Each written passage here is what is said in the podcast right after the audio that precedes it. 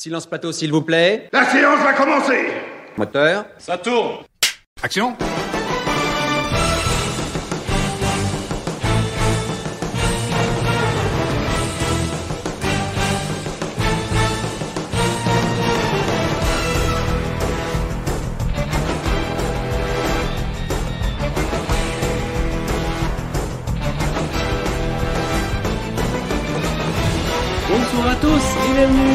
émission du Clap-au-Clic sur Colibri. Merci d'être avec nous pour cette émission de cinéma qui claque.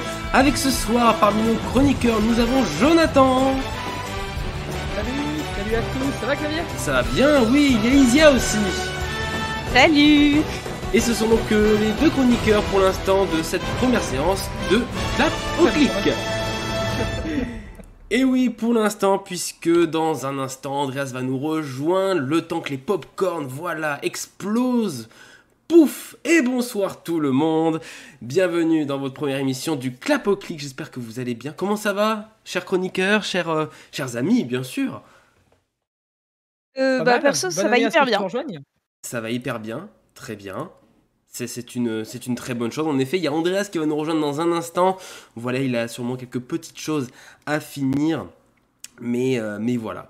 On entend de loin Jonathan. On va faire les petits réglages de son, vous inquiétez pas. Ah. C'est peut-être moi aussi quelque chose. Moi, je suis à fond du coup sur Discord pour le moment. Et moi je suis à fond sur mon micro, donc ça va être compliqué. Ça va être compliqué. Bon, on va faire comme ça. On va voir comment ça se passe. Sinon, Attends. après. euh, Je rapproche le micro. Attendez, j'ai un beau micro rouge. Ah oui, ah oui, il s'allume. Merveilleux. Ouais. Bon. Euh, Est-ce qu'on m'entend mieux là? On t'entend euh, C'est la première, c'est Moi, moi, de mon normal. côté, on, on t'entend bien en tout cas. hein. On t'entend assez clairement. Donc, euh, donc C'est voilà. bizarre si vous ne nous entendez pas sur internet. Bon, je Pourquoi pense que. pas? Eh ben, je, je ne sais pas. Je ne sais pas. Des fois, c'est Discord hein, qui, a, qui, a- qui fait des siennes. Mais moi, de mon côté, assez mieux. Nous dit, euh, nous dit Cartu le cuillère. euh, nous dit que c'est mieux. Donc, euh, tout va bien. En tout cas, bonsoir à tous ceux qui sont là. Mais... Moi aussi, j'adore, j'adore, j'adore. Bonsoir à tous ceux qui sont là, merci d'être avec nous, en tout cas pour cette première séance de euh, Clap au Clic. On va revenir bien sûr sur les films qui sont sortis euh, cette semaine, sur certains, puisqu'on a eu la chance de les voir. On va parler notamment de The Green Knight, on va parler de Scream, qui a été euh, vu par Jonathan. On va revenir Yes. On va revenir, oh, tout à fait, tu en sors. On va revenir aussi sur compartiment numéro 6 avec Isia, parce qu'il il est ressorti en salle en fait euh, il y a quelques Oui. jours, notamment. Euh, notamment dans le réseau Pâté, je crois. Donc euh, voilà, on va pouvoir euh, en reparler. Et puis on aura aussi un duel de critiques entre Isia et, euh, et Andreas quand il sera arrivé sur, autour de Kingsman Première Mission, puisqu'apparemment vous avez des avis quelque peu divergents sur la question. Oh là là là là, ça va être croustillant, on a hâte de ça. Euh, évidemment. On parlera aussi de nos films préférés de 2021, ceux qui ont marqué notre année 2021. On écoutera de la bonne musique ce soir. Vous allez avoir des très bonnes pauses musicales, les meilleures en fait de l'année. Pourquoi? Parce qu'ils ont été récompensés aux Golden Globes. Vous le verrez tout à l'heure. On fera l'agenda aussi des sorties de la semaine et puis on fera un petit jeu en fin d'émission. Voilà un peu pour le sommaire. Je veux rassurer, Monsieur Vava et tous les auditeurs, on ne spoilera pas dans cette émission. On vous préviendra bien sûr en avance. Euh, Jonathan, voilà, fait euh, pour Scream, en tout cas, certains ne veulent pas de spoil, donc il faudra faire une, une critique en conséquence. Voilà. On va essayer. On va Non, essayer. Ouais, ouais, pas, de- évident, de- pas évident, pas évident. Le côté zéro spoil, euh, pas évident. Ah, sur ce film En fait, il y a le spoil, euh, il y a- il y, a le film, si tu veux, et il y a ce que, ce que veut parler aussi, ce que veut évoquer le film de manière très générale. Bien sûr. Donc, euh, ouais, il faut essayer de ne pas spoiler ni l'un ni l'autre, et c'est compliqué. Exactement. Bon. Euh, voilà, voilà. Qu'est-ce qu'on peut vous dire d'autre? Parce que en fait, je, je dirais pas que j'essaie de, je n'essaye pas de meubler, mais disons que j'ai- j'aimerais bien qu'Andreas arrive avant de pouvoir lancer réellement l'émission. Euh, Est-ce on- qu'on a des nouvelles Est-ce qu'on a des nouvelles? Moi, je, je n'ai pas de nouvelles. Pour tout vous dire, je n'ai même pas mon portable à proximité. Donc pour comme ça, euh, je me l'ai mis. C'est grave. Super. Super. Euh, dans vos oreilles aussi, on va mettre un petit peu de musique parce que c'est bien quand on parle, mais on va mettre une musique de fond, disons. Ce sont des, euh, ce sont des remixes, des remixes et des covers de plein de musiques de films. Alors vous allez avoir, vous allez avoir du euh, Princesse Mhm. Mononoke, vous allez avoir du Ghibli, du Disney, euh, que des choses libres de droit. Voilà qu'on a le droit de diffuser euh, parce que ce sont des covers et donc les covers sont plutôt euh, plutôt à l'abri euh, des robots Twitch et YouTube, tout ça. Donc on, les met en fond sonore pour que ça fasse aussi un petit fond sonore au cas où on ne parle pas. Mais on parle beaucoup, vous allez voir. Donc euh, bon, vous inquiétez pas pour ça, ça va être euh, chargé au niveau sonore. Euh, oui, simplement, n'hésitez pas à nous rejoindre bien sûr sur Twitch, n'hésitez pas à nous suivre sur YouTube si vous êtes en rediffusion, n'hésitez pas à vous abonner bien sûr à notre chaîne YouTube, Euh, voilà, à commenter aussi parce qu'on lit tous vos commentaires évidemment, et puis euh, voilà, n'hésitez pas à intervenir dans l'émission sur le chat, on lit vos commentaires, à donner votre avis, si vous êtes d'accord, pas d'accord avec nos chroniqueurs, avec moi-même aussi, si je dis des conneries, n'hésitez pas à me, le dire, hein, ça peut m'arriver, donc, donc Ça va arriver. Ça va, arriver. C'est sûr, c'est sûr, c'est évident. Euh, voilà, voilà. En tout cas, j'espère que vous allez bien sur le chat. Nous, on va plutôt bien. Je vais arrêter de meubler ici. Andreas nous rejoindra en cours de route. Et on va tout de suite commencer euh, la première rubrique de cette émission avec, bien sûr, le clap info.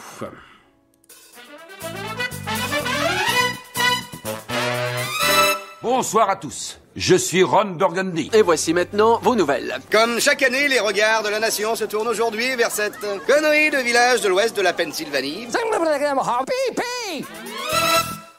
Le clap info, eh bien qu'est-ce que c'est? Bah tout simplement c'est un jeu autour de l'actu du cinéma. Euh, voilà, à travers ce petit jingle subtil où vous entendrez des présentateurs bien sûr de journaux et des, et des reporters. Euh, on va donc parler de l'actu ciné à travers des petites devinettes. Voilà, je vous ai fait des petites devinettes et vous allez devoir deviner les actus euh, qui s'en qui s'en rattachent, tout simplement. Ça paraît facile. Ça paraît Ça facile. Euh, mais je peux être permissieux. Donc euh, voilà, mais globalement, ça, c'est plutôt simple. Euh, on va commencer avec une. Moins facile. ok. Exactement. On va commencer avec une première actu. Shabba et Drucker chez un oiseau. Ah, euh, bah, c'est le prochain film de Quentin Dupieux, non? Exactement. Bonne réponse, absolument. Prochain film de Quentin Dupieux. Une partie du casting du ouais. C'est ça. Est-ce que tu connais le nom de ce film? Euh, je l'ai su. Tu l'as su Eh bien, ce film s'appelle. Incroyable. Euh, Incroyable mais vrai, il s'appelle ce film.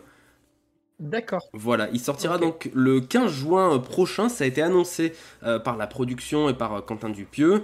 Euh, voilà, sortira le 15 juin prochain, donc un an presque, quasi jour pour jour après la sortie de Mandibule. Et donc on a cette première image avec euh, Alain Chabat et euh, Léa Drucker, donc dans les rôles titres. On retrouvera aussi Benoît Magimel ou encore Anaïs de Moustier dans le film. Euh, L'histoire, elle est euh, assez euh, énigmatique, hein, tant- comme tous les films de Quentin Dupieux. Alain et Marie s'installent dans le pavillon de banlieue de leurs rêves, mais l'agent immobilier les a prévenus. Ce qui se trouve au sous-sol risque bien de changer leur vie. Voilà. Est-ce que c'est une mouche géante? Attends. Est-ce que c'est un. Je ne sais pas. Oui, Jonathan Quand t'as annoncé la news, quand t'as annoncé la news, j'ai cru que t'avais dit Michel Drucker et pas Léa Drucker. Ah non Pareil, comme t'as Ah, pas mais j'ai- précisé que t'as juste dit Drucker, Ah Michel Drucker. Vraiment, Non. pareil. non, non, non, c'est c'est bien Léa Drucker qui est, euh, qui est dans le Ça, film. c'est drôle. Ça aurait été drôle, c'est sûr, avec Michel Drucker, ça aurait été très très drôle. Mais non, non, c'est bien Léa Drucker euh, qui sera dans le film. Voilà, bon bah toujours des scénarios assez alambiqués hein, pour, euh, pour Quentin Dupieux. Je crois qu'on avait plutôt, vous aviez plutôt apprécié Mandibule ou sa filmographie de manière générale, euh, euh, si vous la connaissez, je ne sais pas. Alors personnellement, j'ai ouais, j'ai pas vu Mandibule, euh, mais euh, je, je euh, comment dire, j'ai du mal à me positionner d'une façon extrêmement nette. Euh, je, je reconnais le talent qu'il a, mais je trouve qu'il est quand même vraiment trop perché, ce mec. Voilà. D'accord. C'est- c'est- c'est- Je, je, je dis pas que c'est un mauvais réalisateur ou qui fait que des navets, faut, faut pas Mhm. déconner non plus. euh, mais en même temps, euh, ouais, c'est- c'est c'est trop- c'est un petit peu trop pour moi. C'est- C'est c'est un petit peu trop décalé, je crois. Ok, bon, toi, euh, tu es Hmm. plus sensible peut-être, Moi- Jonathan? Moi, alors sensible, ça va dépendre des films. Euh, mais ce que je lui reconnais, c'est en tout cas que c'est un mec qui est assez culotté Hmm. et euh, qui va au bout de ses projets. C'est-à-dire que Ah oui. on peut pas lui reprocher ça. Il, il essaye d'aller euh, à fond dans ses idées, d'être le plus euh, le plus absurde possible et à la fois le plus honnête dans sa proposition. Euh, et, euh, et en même temps, il arrive à partir sur euh, différents styles tout en restant quand même dans sa- son identité propre. Et euh, c'est compliqué de dire que Au Poste, Le Dain, Mandibule, pour citer les trois derniers films, sont dans le même genre. Mais en même Mhm. temps, tu pourrais mettre ces films absolument dans le même univers et ça serait pas choquant. Parce que Ouais. euh, tous les personnages se, se ressemblent et t'as l'impression qu'il y a des connexions qui se font entre les personnages, et ça depuis Rubber, depuis ses premiers films. Euh, donc, euh, non, euh, Quentin Dupieux, alias Mister Oiseau, pour reprendre Exactement. pour l'intitulé, euh, c'est- quelqu'un qui, pour moi, est un petit génie aussi du, du, du cinéma. Après, ça peut être compliqué d'y être sensible. Oui, Parce que parce que c'est quand même un particulier. Bien sûr. Mister Oiseau qui, euh, parce qu'il compose aussi de la musique, enfin il a eu composé de la musique et il compose euh, pas mal de ses musiques euh, pour ses films, notamment le thème de Mandibule, bah, c'est de lui si vous l'avez déjà entendu. Donc, euh, voilà, sur le chat on nous dit euh, que Quentin Dupieux il a vendu peut-être des NFT, oui il a vendu des NFT, je ne sais plus de quoi, euh, c'était par rapport à ses films aussi, mais le connaissant, je sais pas si c'est pas plutôt la blague, parce que le gars a tellement un humour... euh, on va dire un peu absurde et assez poussé, assez méta, ça peut être de la blague en disant euh, je vends des NFT pour juste pour arnaquer les, ceux qui y croient, voilà, c'est c'est à ce genre de choses. Donc, mais bon, voilà. Est-ce que Oh. c'est On peut peut-être re- resituer ce que c'est, euh, les Oui. NFT, peut-être? bien sûr Donc les NFT, euh, ce sont des œuvres ou ce sont des euh, ouais, des, des œuvres euh, non euh, non matérielles, voilà, qui sont dématérialisées et qu'on peut acheter grâce à une monnaie non fongible. Voilà, j'espère que vous avez compris. Non, c'est parce qu'on peut, en fait, c'est un NFT, c'est quelque chose qu'on peut acheter avec de la monnaie virtuelle, donc avec de la crypto-monnaie, et vous possédez cette euh, œuvre numérique. Voilà.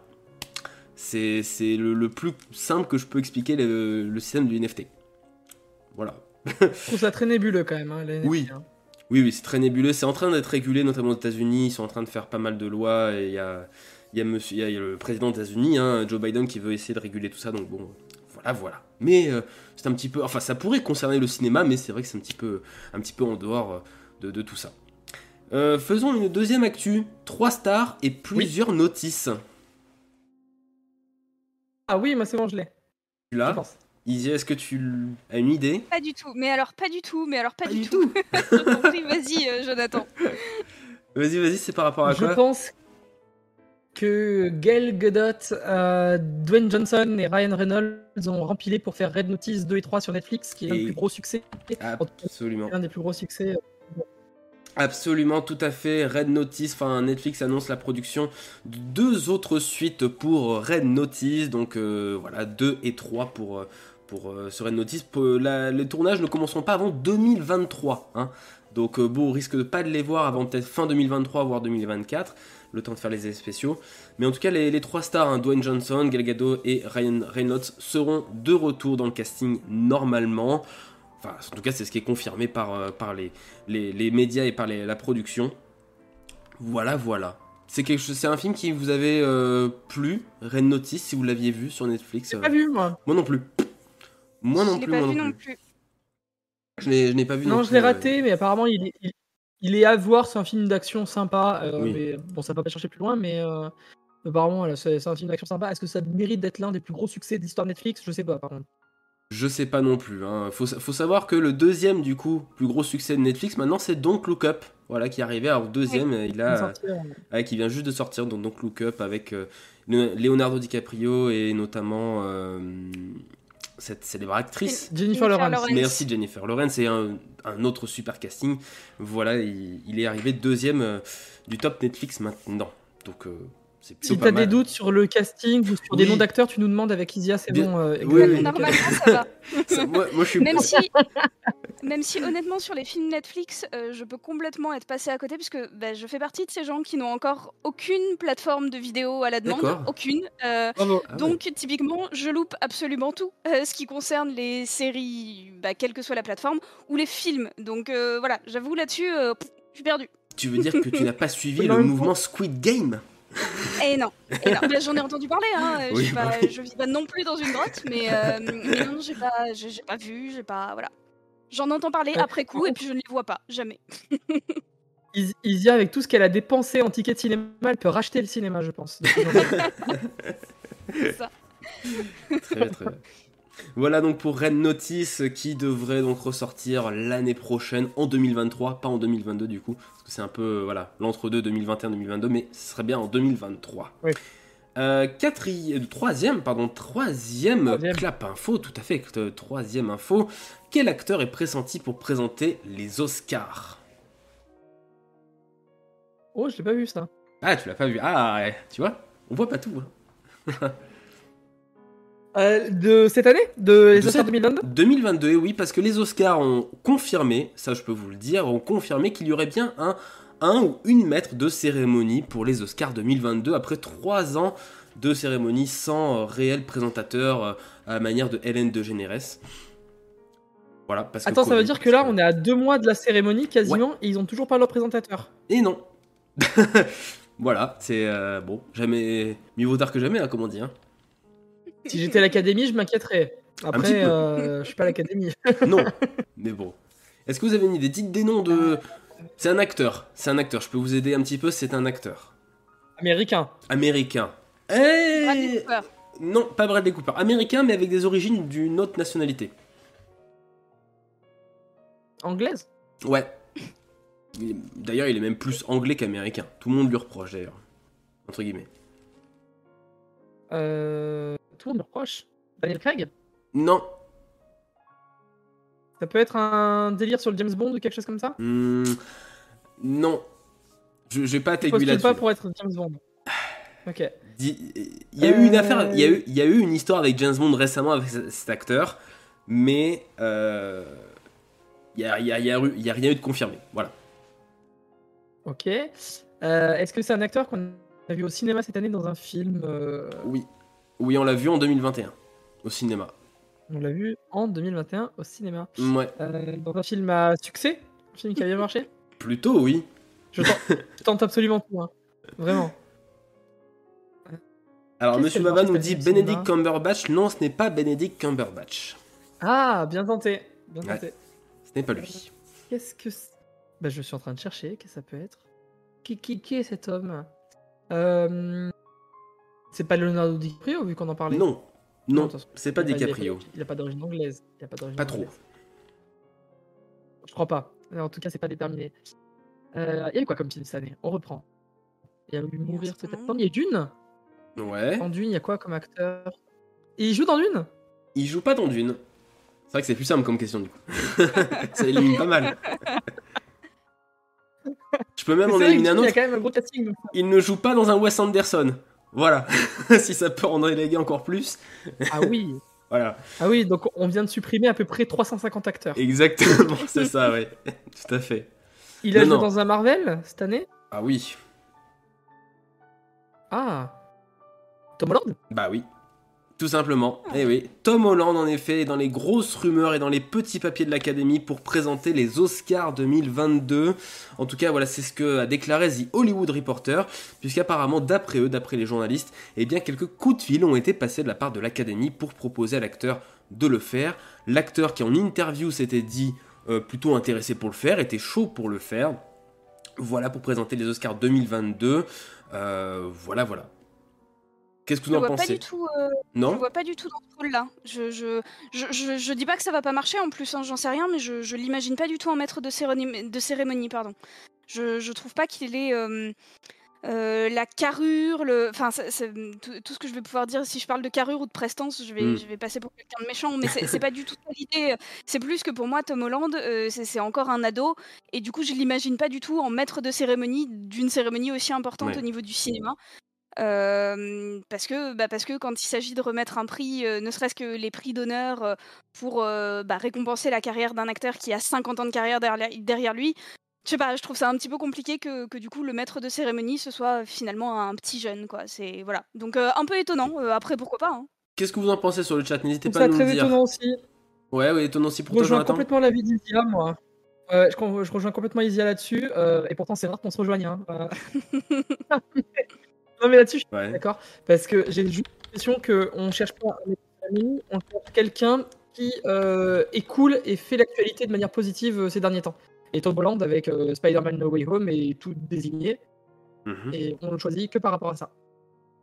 Possible. Et je suis pas sûr qu'en effet, il est, pour l'instant en tout cas, la carrure pour c- cet exercice. Il pourrait avoir la carrure de présenter des choses, mais pour cet exercice-là, peut-être pas Ouais. encore. Ok. Je, cherchais euh, une autre info parce qu'il y, y avait un autre nom qui était ressorti, mais le Tom Holland, en fait, ça fait trois jours que tout le monde en parle, que vraiment c'est euh, le, euh, le maître de cérémonie idéal pour à peu près tout le monde, en tout cas pour la presse. Il y avait un autre nom qui était ressorti, c'était un, un- c'est un humoriste américain qui est en couple avec avec Kim Kardashian, dont j'ai oublié le nom évidemment. Ricky Gervais? Non. Ou- non, c'est pas pas Ricky Gervais. Euh, il est avec Kim Kardashian, c'est un, un petit jeune euh, qui était aussi euh, en couple avec euh, avec Ariana Grande. Voilà. Non, mais. Tu, Ouais. tu, tu veux pas qu'on parle de ciné? Si, si vous voulez. Ah, Euh, voilà, Pete la Davidson. rubrique elle est sympa, mais. Pete Davidson Ah aussi est- était pressenti. Non, voilà. Il Je joue, il, euh, Ouais, il non. joue le hurleur dans X-Men et euh, il joue le blond dans Suicide, de Suicide Squad. Il joue un blond euh, qui se fait tuer dès le Ah, début. mais- euh. Ah ouais. Tout- Voilà. Tout Voilà, de suite, hein, tout de gros, suite. gros, gros CV, quoi. Ouais, tout de suite gros, gros acteur quoi, c'est sûr. C'est ça. Donc euh, ouais, donc voilà, Tom Holland pourrait en tout cas présenter les Oscars. On verra bien si, euh, si ça va jusqu'au bout. Euh, juste pour la petite info, les nommés aux Oscars seront annoncés le 8 février prochain. Généralement, c'est dans l'après-midi, voilà, chez nous, euh, en heure locale. Et la cérémonie, c'est le 27 mars, dans la nuit, de dimanche à lundi, euh, à 3h du matin. Et bien sûr, euh, on aura l'occasion d'en reparler, bien sûr, évidemment, euh, dans Clapoclic et sur Colibri. Une petite idée euh, comme ça de faire un petit live react euh, Oui. sur les euh, lors des nominations. Ouais. Euh, on va suivre les nominations en direct et on vous fera un petit live react, je pense, sur les chaînes. Ouais, ça serait grave ouais, cool. Moi, c'est plusieurs années que j'ai envie de le faire et, euh, et de le faire avec euh, voilà tous ensemble, voilà en- entre cinéphiles, ça peut être La Dream très, très- Team. Exactement. Nouvelle actu, il y en a pas 10 000, je vous rassure, on, on arrive à la fin. Dans quel, euh, qui a dit, pardon, qui a dit, dans quelques années, il n'y aura que 40 films par an dans les salles de cinéma? C'est une phrase choc hein, quand même. Patron de hein. Netflix? Non, ça, ça serait malvenu. C'est vraiment une phrase très triste. Ouais, euh, euh, c'est sûr. hein. Parce que déjà, c'est- moins de films que ce que je vais en voir par an. C'est ça. Et moi aussi. Euh, non, je, je sais pas. Euh, ça doit être un américain, un réalisateur américain? Non, c'est alors il est réalisateur en effet américain, mais il est surtout, on le connaît surtout acteur. Mais c'est quand même un acteur qui a qui a gagné un Oscar. Mel Gibson. Non, un acteur qui a Ah gagné un Oscar pour meilleur réalisateur. N'est pas que Scorsese non plus, nous Ah. dit Andreas dans le chat. Alors attends, un, un- un acteur à la base qui a gagné un Oscar en tant que meilleur réal. Ouais. Euh, dans les années 2010, il l'a gagné son Oscar? Euh, oui. Attends, je vérifie la date de sortie. Je- Alors. je, crois que c'est pile poil 2010. 2012, autant pour En moi. 2010 2012. Oui, parce qu'en 2010, je crois que c'est Des Mineurs qui a l'Oscar et je crois que c'est Catherine Bigelow qui remporte l'Oscar de la meilleure réal. Ouais. Pas quoi dire. Quoique, attends, je, me- je confonds peut-être. Euh, 2012 2012, oui. qui a, été, qui a été primé en 2012 Ah. Alors, Oh, parce que c'est les Oscars 2012, donc c'est les années 2011. Mhm. T'avais Spielberg, c'est l'année où sort Tintin et le secret de la licorne, Ouais. il me semble. Un gros film, euh, on va dire euh, suspense, euh, coup de poing, qui a eu meilleur film. Voilà, aux Oscars. Oh là là, Argo, euh, Ben Affleck. Oui, Ben Affleck, bonne réponse. Tout à fait. Tout Ah, à fait, Ben Il Affleck. Oui, oui, Ben Affleck. Absolument, Ben Affleck, donc qui en ce moment fait un petit peu sa, sa crise de la quarantaine, cinquantaine, je sais pas quel âge il a, mais il fait un, un petit coup de crise hein, en ce moment, parce que il y a une semaine, il tapait sur, sur Josh Whedon et le, et, et le DC Universe, hein, sur les films, euh, euh, notamment sur Justice League, tout ça. Et Ben Affleck a déclaré cette semaine que les films en salle seront de plus en plus chers et événementalisés. Beaucoup seront sur le modèle Je suis trop fan de cet univers, j'ai hâte de voir la suite, en gros. Euh, tous ces films seront soit des grosses licences, soit des suites, soit des films d'animation. Et il rajoute Je vous parie qu'aujourd'hui, un film dramatique comme Argo serait une mini-série. Voilà, voilà, ça. oui, c'est C'est fort carrément probable. vrai, ça va. C'est carrément vrai, euh, ça serait carrément une mini-série HBO, enfin, oui, HBO ou Netflix, hein. Mm. ça c'est sûr. Mais après, peut-être aussi que les salles de cinéma peuvent se renouveler et euh, peut-être qu'on pourrait prendre l'habitude, je sais Bien sûr. pas, d'aller voir des mini-séries de cinéma euh, avec euh, un système d'entracte, un système, tu vois, de système de pause euh, où tu peux, en- par exemple, échanger entre spectateurs. Mais ça Mm. Oblige aussi à réinventer l'économie du cinéma parce que tu vas pas voir un film de 2 heures et 4 heures de la même façon Ah bah et c'est peut-être pas forcément le même prix, pas forcément les mêmes attentes de spectateurs. Donc, euh, Tout ça, c'est à voir et ça peut pas être changé par contre du jour au lendemain. euh, J'ai du mal à croire la temporalité de la phrase de Ben Affleck. Il y a Monsieur Baba qui nous dit que-. Et pardon, il y a Monsieur Baba qui nous dit que ce serait peut-être le retour des films de 3 heures, parce que c'est vrai qu'on, j'arrête pas qu'on en voit de plus en plus, mais depuis Avengers Endgame, c'est vrai qu'il y en a eu euh, un, deux, peut-être euh, trois, je crois, qui sont sortis euh, dans l'année. Euh, peut-être que les films de 3 heures attireront plus de monde que euh, un film de 1 heure et demie. euh, je sais pas. Mais après, Oui. ça, la, la durée, c'est, aussi subjectif. The- Ouais, et puis alors j'ai j'ai l'impression en plus que. Euh, bah, pour revenir à ce que disait Ben Affleck, je, je, je, je suis pas du tout convaincue dans le sens où même aujourd'hui, je pense qu'un film comme Argo, il a sa place au cinéma. Mhm. Derrière, sans doute euh, qu'on va plus facilement avoir une mini-série dérivée. Malgré tout, j'imagine pas le film ne pas sortir parce qu'il y a quand même énormément de choses qui sortent en salle. Et euh, ça, c'est une première chose. Et d'autre part, je comprends le côté euh, les budgets sont en train d'exploser, vous vous rendez pas compte, on va pas pouvoir continuer à faire des films comme ça. Ouais. Peut-être que ça va juste nous permettre d'avoir une nouvelle, nouvelle, nouvelle vague euh, où les réalisateurs vont se rendre compte que fondamentalement, euh, les effets spéciaux, on est arrivé à des niveaux qui font qu'on peut faire des choses réellement impressionnantes, mais on n'en a pas besoin. Et du coup, on fait des choses réellement impressionnantes pour des spectacles, des mises en scène, des choses voilà, euh, sur lesquelles on va en faire un événement, une après-midi, quelque chose qui Mhm. va durer 4 heures parce que c'est quelque chose de voilà d'assez exceptionnel et qui vaut eh ben, un prix euh, absolument prohibitif euh, pour, être diffusé en salle. Et d'autre part, revenir à des films où fondamentalement, on va raconter des histoires, euh, pas forcément des histoires plus simples, mais en tout cas qui Mm. exigent moins de mise en scène et des moyens moins importants. Parce que je trouve pas ça honteux d'avoir des films. Enfin, je suis allée beaucoup, beaucoup au ciné récemment. Et c'est Ouais. vrai qu'il y a, y a énormément de films qui durent plus de deux heures en salle, Oui. ce qui est compliqué du coup pour caler les séances, je trouve. Ah oui, oui. Et, euh, et, et c'est pas nécessaire. Enfin, peut-être qu'il faut aussi à un moment reprendre le, la tendance à l'inverse, euh, calmer euh, les, hum, la durée des films, revenir à des films sur un format de, de deux heures ou un peu moins de deux heures, et, euh, et, peut-être ouais, faire la part des choses entre le, les événements à forte teneur en effets spéciaux et qui exigent des salles extrêmement bien équipées, etc et euh, les films euh, qui, eux, viennent juste raconter des histoires et ont des budgets beaucoup plus raisonnables et peuvent être diffusés en salle plus facilement.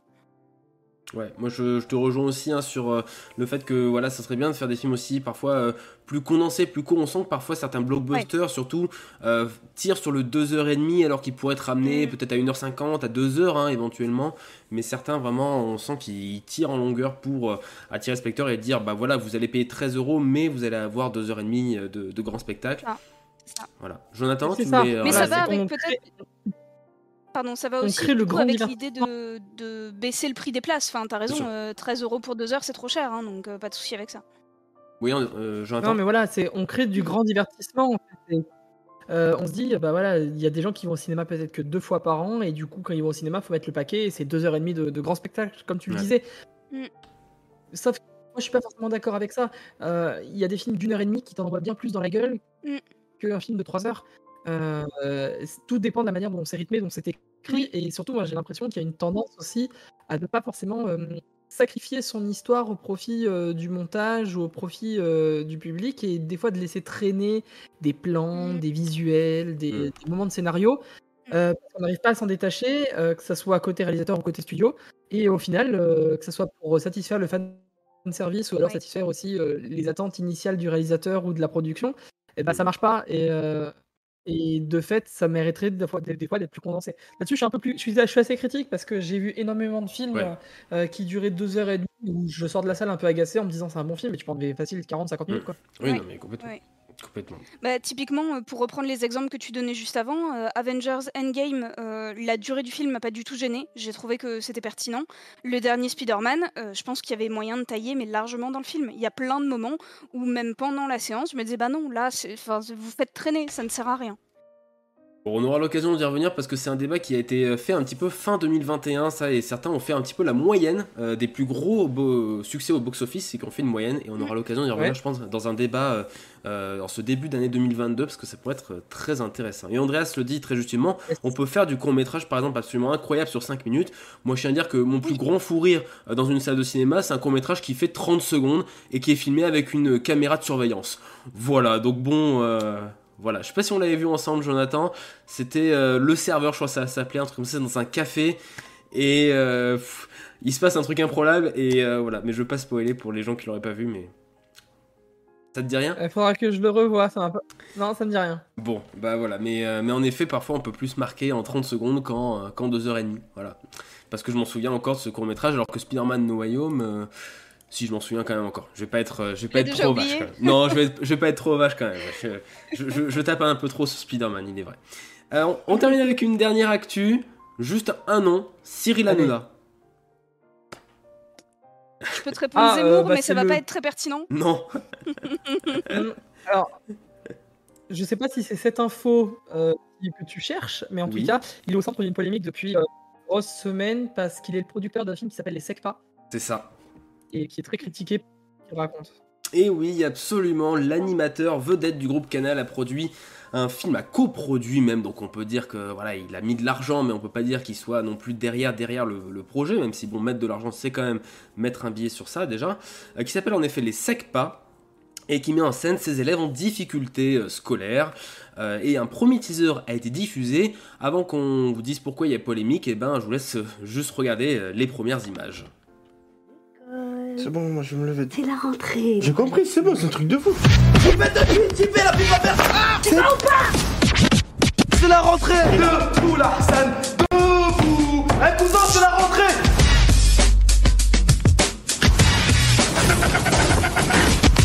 Écartez-vous là. On voit pas les chaussures, elles sont neuves.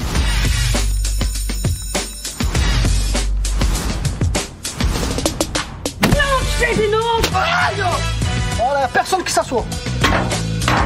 Là, là Voilà, bon, on va pas en regarder euh, beaucoup plus. Hein. Écoutez, je pense que ça parle un peu de, de soi-même. C'est une comédie potache, hein, disons-le, euh, pour être un peu euh, respectueux. Le film est prévu pour avril et il suscite en effet la polémique. Oui,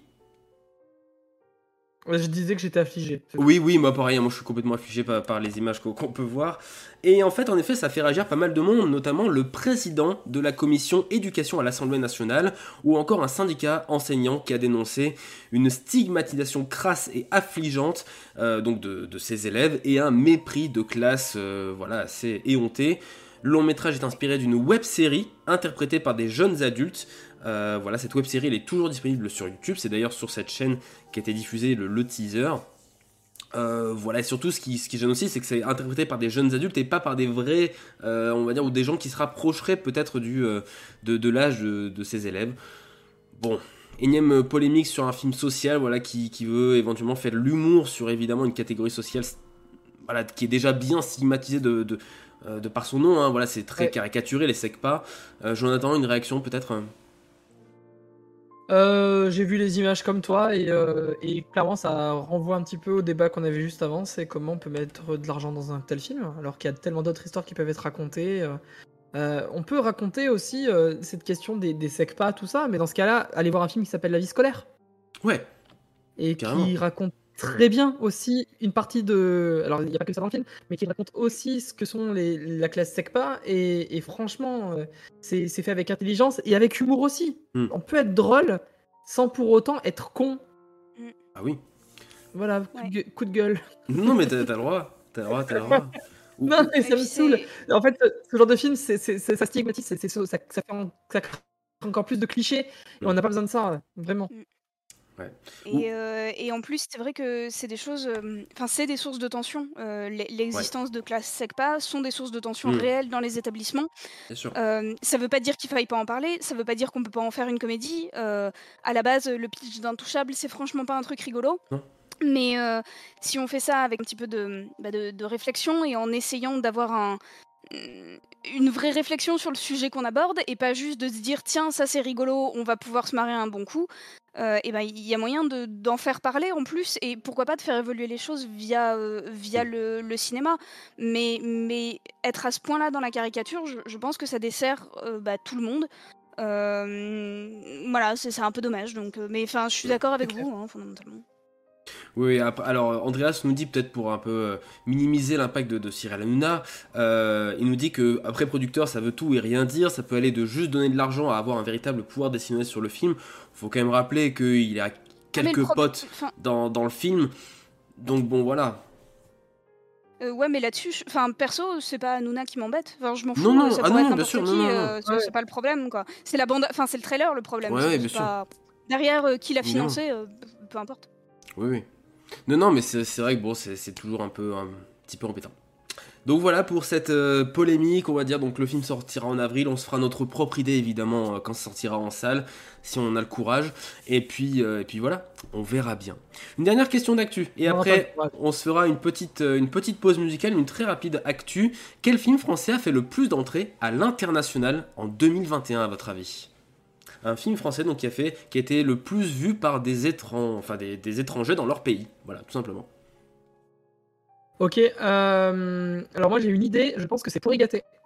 perdu alors Parce que Alors, je en France, il a pas fait beaucoup Oui. de chiffres. Et en- sur Netflix, il a fait un score de ouf. je précise au cinéma j'ai pas précisé parce qu'en effet sur Netflix il a pété les scores mais non au cinéma sur euh, sur grand écran Au cinéma. Ouais. Euh, Qu'est-ce qui est sorti cette année et qui était euh, fort? Euh, Est-ce que c'est- euh, Bac Nord? Bac Nord? Non. Bac Nord n'est même pas dans le top 5 Eh ben Boîte Noire. non plus. Pas dans le top 5 Eh ben tu me saoules! Ah en fait je, je vais- je vais vous aider je vais même peut-être vous donner la réponse parce que c'est un film je suis sûr que vous n'avez pas vu. Ah, bah du coup, euh, effectivement. Euh, Les Tuches? Non Est-ce que c'est un film qui a, qui a eu un grand succès en France? Euh. Je crois pas. Je crois pas. Je pense pas. Je, je vais vérifier deux secondes. Ça part très mal. Non, non, en, une vrai, non. comédie? C'est une comédie, mais pas seulement. N'est ni Camelot, ni Titane, ni Adieu les cons. OSS Non. C'est un... Est-ce que c'est sorti dans l'été? Euh, c'est sorti, je vais vous dire la date, la date précise, si, vous, si ça peut vous aiguiller. Il est sorti en août, en effet. Oui. Il est sorti en août. Le discours, le discours est sorti par là, non? Non, pas le discours. Le Ce discours, n'est je pas- l'ai vu, il est très bien. Ce n'est pas non plus en effet pour s'entendre. Ah oui, oui, je me souviens de ce truc. Alors. Euh, euh, Il est quoi à cette époque En France, le film a, a- a fait 260 000 entrées. Le film de Tariq Boudali? Non, euh, 30 jours max? Non. Allez, je vous aide un petit peu, on cherche un film d'animation. Oula, attends, attends, attends. Un film français d'animation, Ouais. comédie, mais pas que. Bah, comédie, du coup. C'est plutôt comédie, c'est c'est un film pour, euh, pour les enfants. Ce n'est pas l'enfant dragon. Oui, ça Euh, existe. Attends, film d'animation, Le Sommet des Dieux? Non, non, j'aurais aimé, mais non. Non. euh, J'aurais aimé aussi. Il y a une série du même nom Bah, en ce moment sur France 2. Allez, je vous aide.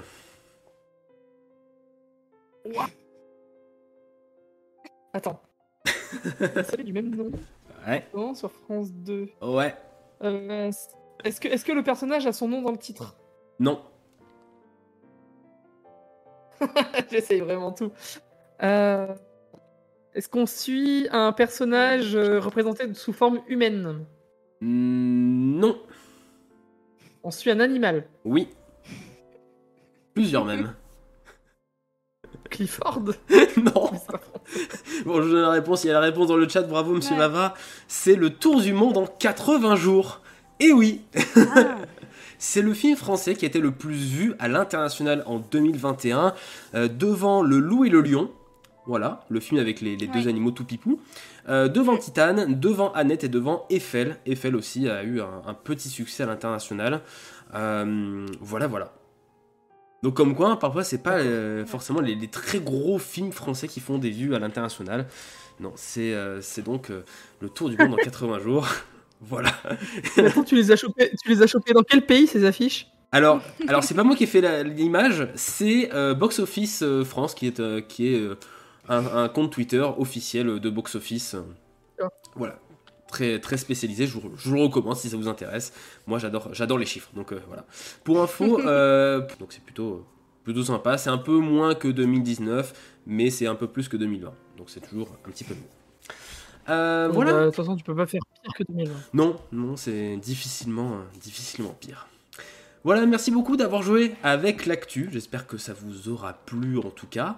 Euh, tac, on va se faire une petite pause musicale, chers amis. On va s'écouter euh, du Dune. Oui, on va s'écouter le thème de Paul, Paul's Dream, réinterprété par Luminous Dark sur YouTube. Je vous invite à aller le suivre. Il fait des covers de, de films assez sympathiques.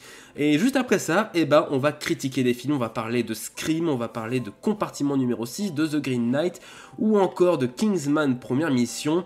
Mais tout de suite, c'est Dune, c'est le rêve de Paul. Tout de suite sur Colibri, restez avec nous dans le clap au clic.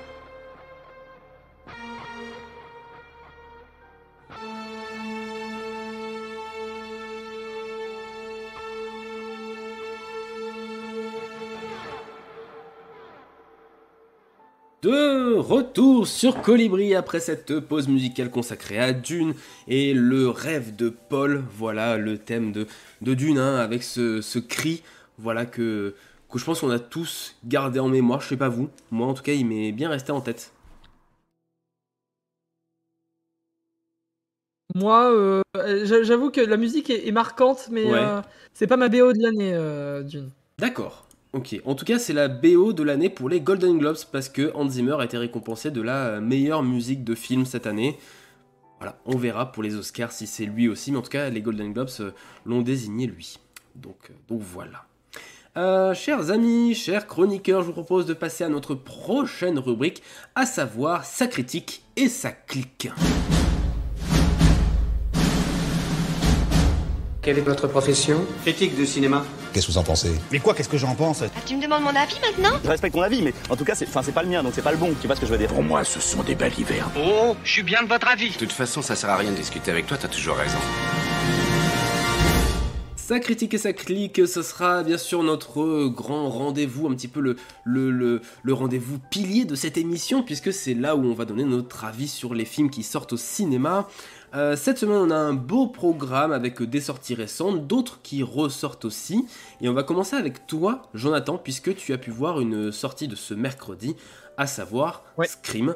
Donc réalisé par Matt Bettinelli, Olpin et euh, Tyler Gillette. C'est sorti euh, donc ce mercredi, ça dure 1h55 et je donne juste comme ça rapidement le petit synopsis. C'est donc 25 ans après que la paisible ville de Woodsboro a été frappée donc par une série de meurtres violents. Euh, un nouveau tueur revêt le masque de Ghostface et prend pour cible un groupe d'adolescents et d'adolescentes surtout. Il est déterminé à faire ressurgir les sombres secrets du passé. Alors mon cher Jonathan, tu sors presque immédiatement de la, séance. Qu'en as-tu pensé de ce Scream 2022 T'as bien résumé euh, le film, euh, t'as bien appris ton synopsis et il y a un mot qui est important dans ce synopsis, c'est 25 ans. Ok. Du coup, ça fait deux mots. Oui. Pourquoi? Parce qu'en fait, ce film est euh, un miroir permanent, un aller-retour sans cesse, un espèce de carrefour euh, entre le Scream de 97 et celui qui vient de sortir. D'accord. Euh, c'est un film qui est dans la pure tradition des slashers, qui assume complètement son côté kitsch des années 90.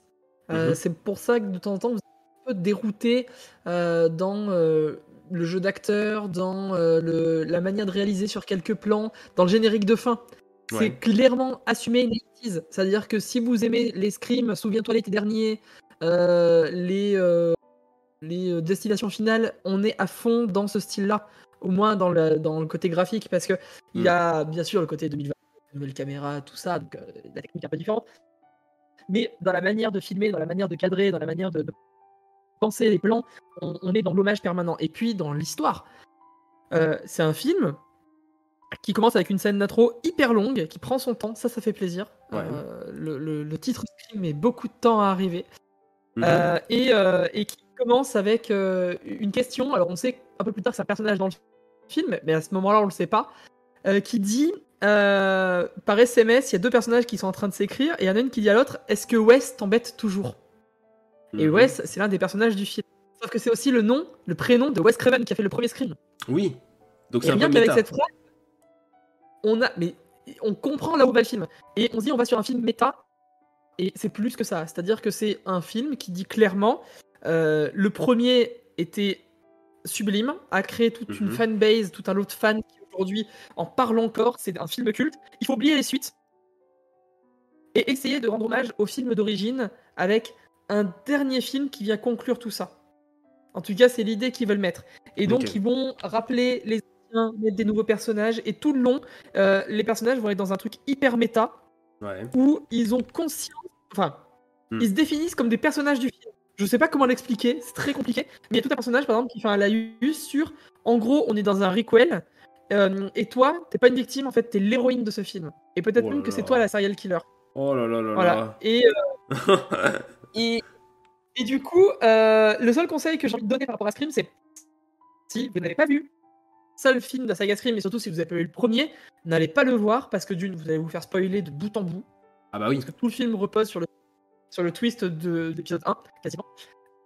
Mhm. et puis, puis il y a tellement de références d'aller-retour de, de, de, phrases, de mots chocs, de, petits gestes, de clins d'œil, le téléphone qui est trop strident, tout ça, et ben ça on en profite et on aime que si on a vu le Scream 1.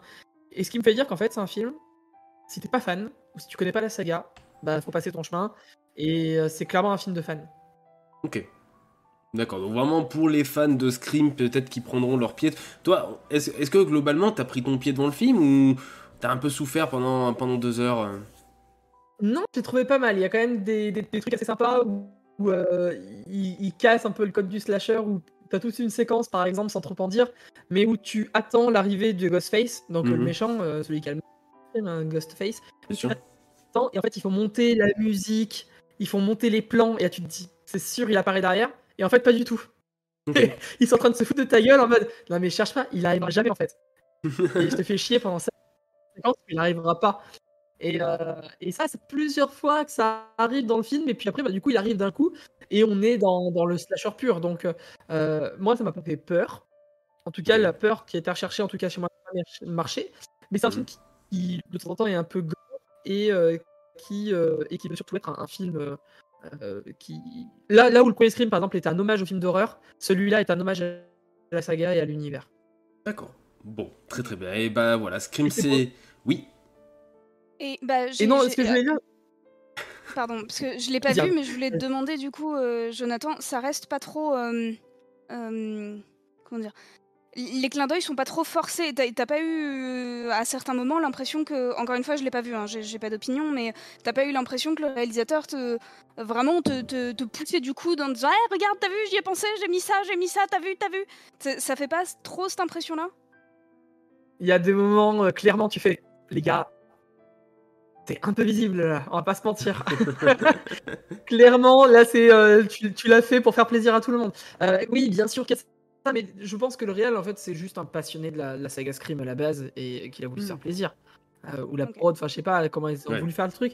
Et, euh, mais c'est intéressant parce que tu vois, il y a un personnage dans le premier quart du film qui dit on est tous des suspects.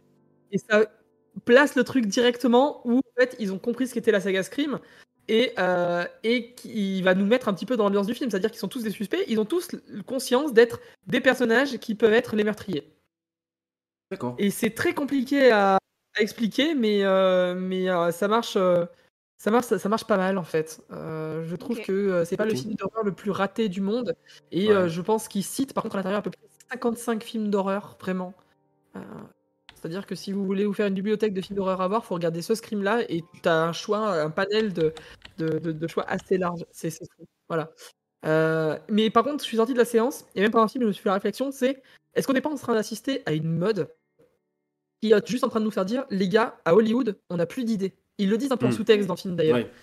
Mais on n'est pas en train d'assister à une mode où là, bah, d'un coup, on a un film qui peut tenir la route, mais parce qu'il faut quand même faire plaisir aux fans et parce qu'il faut que ça marche, et ben on va faire revenir Tony Maguire et Andrew Garfield.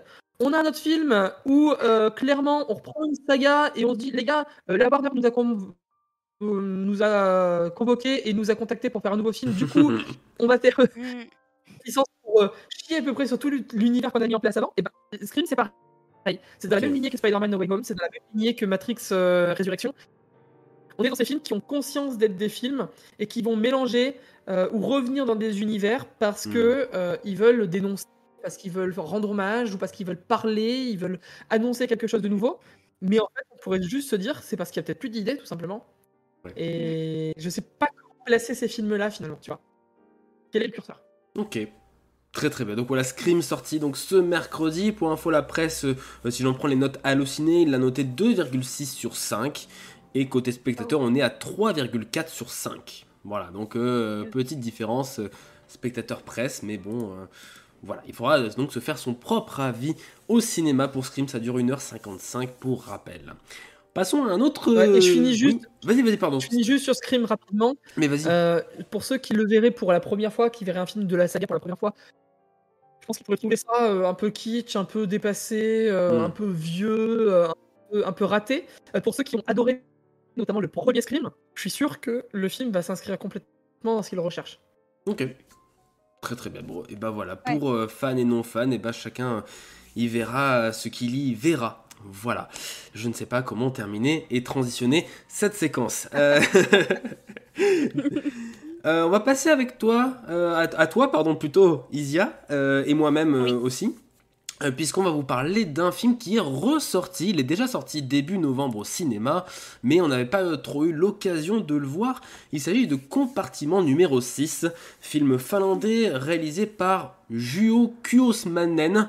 Excusez-moi pour mon, mon finlandais euh, à couper au couteau. Euh, film comédie dramatique où on suit une jeune finlandaise qui prend un train à Moscou pour se rendre sur un site archéologique en mer Arctique. Elle est contrainte de partager son compartiment avec un inconnu et cette cohabitation et d'improbables rencontres vont peu à peu rapprocher ces deux êtres que tout oppose. Voilà. Euh, alors c'est un film euh, voilà finlandais assez particulier, à l'ambiance très particulière. Isia, toi qu'est-ce que tu en as pensé? Pa- Pardon, avant ça peut-être je- Andreas nous a rejoint. Bonjour Andreas. Salut Andreas Bonjour, ça va? Bah très Salut, très bien et Andreas. toi? Bah très bien, très bien. Rude journée, euh, mais je suis pile à l'heure, donc ça tombe bien. Eh bah oui, e- exactement. On, on, on- on a parlé de deux trois trucs. T'inquiète pas, t'as pas loupé grand chose. J'ai participé dans le chat. Exactement, mais c'est déjà, c'est déjà beaucoup. Euh, le temps juste que je rechange ma petite scène, et voilà, on est tous les quatre réunis euh, sur ce live Twitch. Euh, on parlait donc de Compartiment numéro 6, donc ce film finlandais réalisé par euh, Juho on va dire ça comme ça. Isia, euh, déjà pourquoi est-ce que tu allais le voir? Est-ce que tu l'avais loupé en 2021 Et euh, qu'est-ce que tu en as pensé? Alors, je l'avais complètement loupé, effectivement, et euh, je suis allée le voir. euh, je savais même pas que c'était une ressortie, euh, pour être parfaitement honnête. Je sais Mhm. pas si vous avez remarqué, mais au niveau des actus, je suis pas forcément euh, pile, pile au courant de ce qui se passe. Oui. Non, mais Euh, chacun son actu. Oh, ça hein. va, écoute, oui. Hein. Euh, mais du coup, non, moi, simplement, je l'ai vu passer, euh, eh ben, en l'occurrence, euh, à la salle où je vais très régulièrement. Mhm. Et, et le pitch m'a plu. J'ai vu qu'il y avait une séance en VO alors qu'il y en a jamais. Donc, enfin, c'est compliqué. c'est pas du tout la majorité.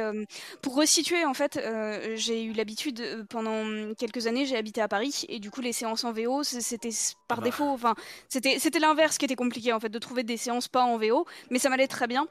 Et, et revenu, euh, revenu dans, dans le coin, dans un coin où il y a beaucoup moins de séances en VO, bon bah ça, ça me fait un peu bizarre. Mais du coup, toujours est-il que là, il y avait une séance en VO pour un film finlandais. Et je sais pas, dans ma tête, je me suis dit, ah ouais, le dernier film danois que j'ai vu, c'était une merveille. Du coup, là, un film finlandais, ça va être trop bien.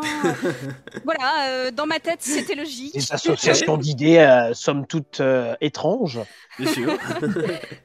Et, euh, et du coup, je suis allée le voir. euh, et euh, honnêtement, j'ai été vachement déçue. Euh, Ah, je- mince. je dis pas que c'est un mauvais film, mais j'ai vraiment été super déçue.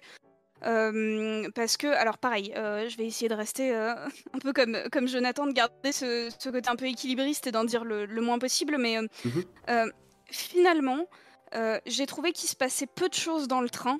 Il se passe beaucoup de choses autour du train. Et j'espérais vraiment euh, voir un voyage et, et qu'il se passe des choses ouais, dans le train. Euh, et pas des choses extraordinaires en plus, que ça passe uniquement via des dialogues, ça, ça me dérange pas du tout. Mais, mais là, ce qui me dérange, c'est qu'on sort beaucoup trop du train à mon goût.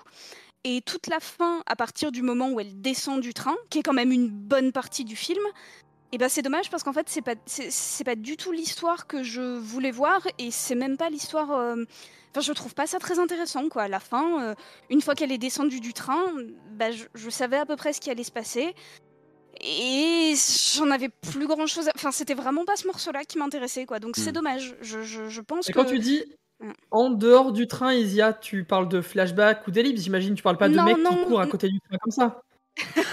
Alors Oui. non, mais par contre, euh, non, c'est des scènes qui se passent vraiment euh, à- en dehors du train. Enfin, t'es- imagine que euh, bah, que ton train il fasse des pauses, mais qui au lieu de durer 5 minutes euh, comme chez nous, et bah t'es- la pause elle peut durer 12 heures. Donc Ouais. bah, les personnages ils sortent et ils font des trucs. Ah. C'est long. C'est long, Un peu. 12 heures de pause. Mais du coup, à meubler, c'est c'est- voilà. Mais en plus, ça aurait pu être bien et, et je, je- Enfin, en gros, l'histoire aurait été mieux gérée, ça m'aurait pas gêné tant que ça qui descend du train. Mais comme là, en plus, j'ai trouvé l'histoire franchement, euh, bah franchement cliché.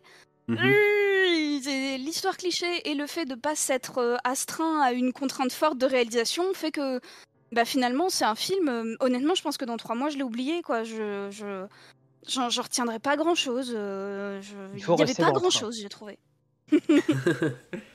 Ouais, bah, Je- on sortait pas aux escales, quoi. Non, Oui. sortez, exactement. Restez dans le train, c'est c'est important. Euh, moi, je vais te rejoindre sur, sur quelques points euh, parce que en- après j'ai vu le film, j'étais pas dans un excellent mood, on va dire que j'étais un peu déprimé. Euh, c'est euh, voilà, il y a quelques jours, j'étais un petit peu déprimé. Je dis un film finlandais où il fait froid et où euh, les gens ont l'air de tirer la gueule pendant deux heures. Oh bah oui, c'est pour ambiance. moi. Bonne ambiance, hein, je vais euh, voilà. Plutôt que d'aller voir le nouveau film avec Virginie Efira et Romain Dury, je vais aller voir ça. Euh, Ça me tente beaucoup d'ailleurs ce film. oui, oui, moi aussi j'ai très envie d'aller le voir. Euh, non, Non, voilà. Oui. Oui, c'est ça. Et dans le compartiment numéro 6, je voulais le voir parce qu'il est surtout dans la shortlist des Oscars. Et euh, bon, le goal, c'est pas de tous les voir, mais au moins d'en voir certains. Et bon, quand on a accès à, à ce film-là, bah, c'est toujours sympa de le voir. Euh, je te rejoins sur le fait que c'est évidemment très plan-plan. C'est le rythme est, est vraiment très lent, très euh, voilà, très euh, bon. Euh, Ouais, avancé quoi. Hein, le, le train, bon, euh, met un peu plus de charbon dans, la machine là parce que bon, on commence à s'endormir.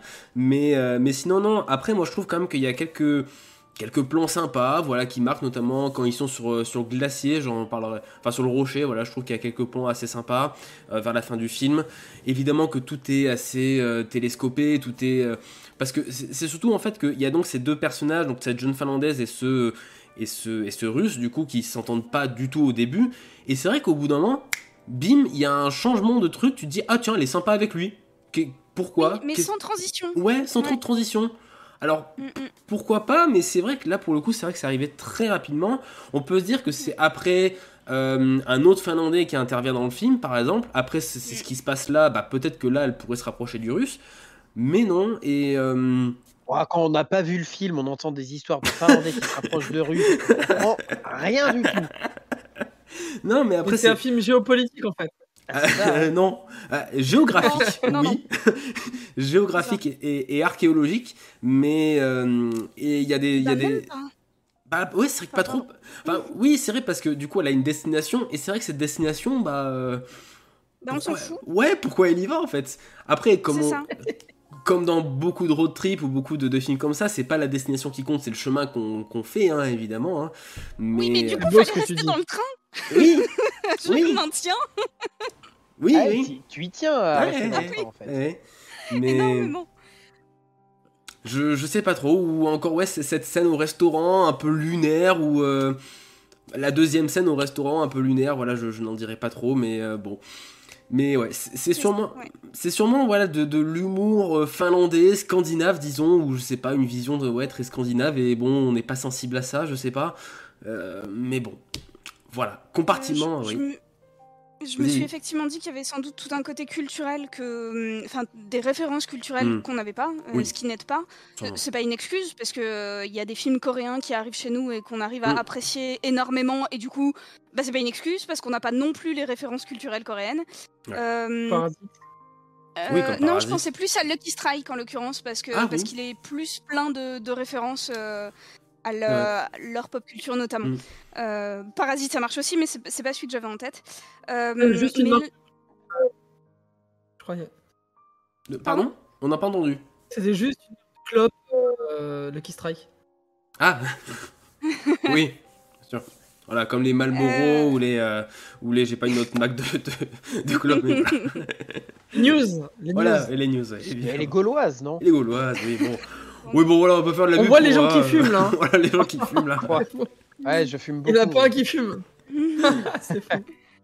Mais ouais, non, mais Euh, je, ouais, je coup, te toujours rejoins. est-il que dans, dans compartiment numéro 6, je trouve que, bah, typiquement, euh, ça je pense qu'on peut le dire et que c'est pas un spoil parce que c'est au tout début du film, Mhm. si elle se rend à Mourmansk, si elle prend le train, c'est pour Ouais. aller voir des pétroglyphes, qui sont donc des dessins euh, gravés dans la roche euh, Ouais. euh, à la préhistoire, donc enfin vraiment des choses euh, très anciennes.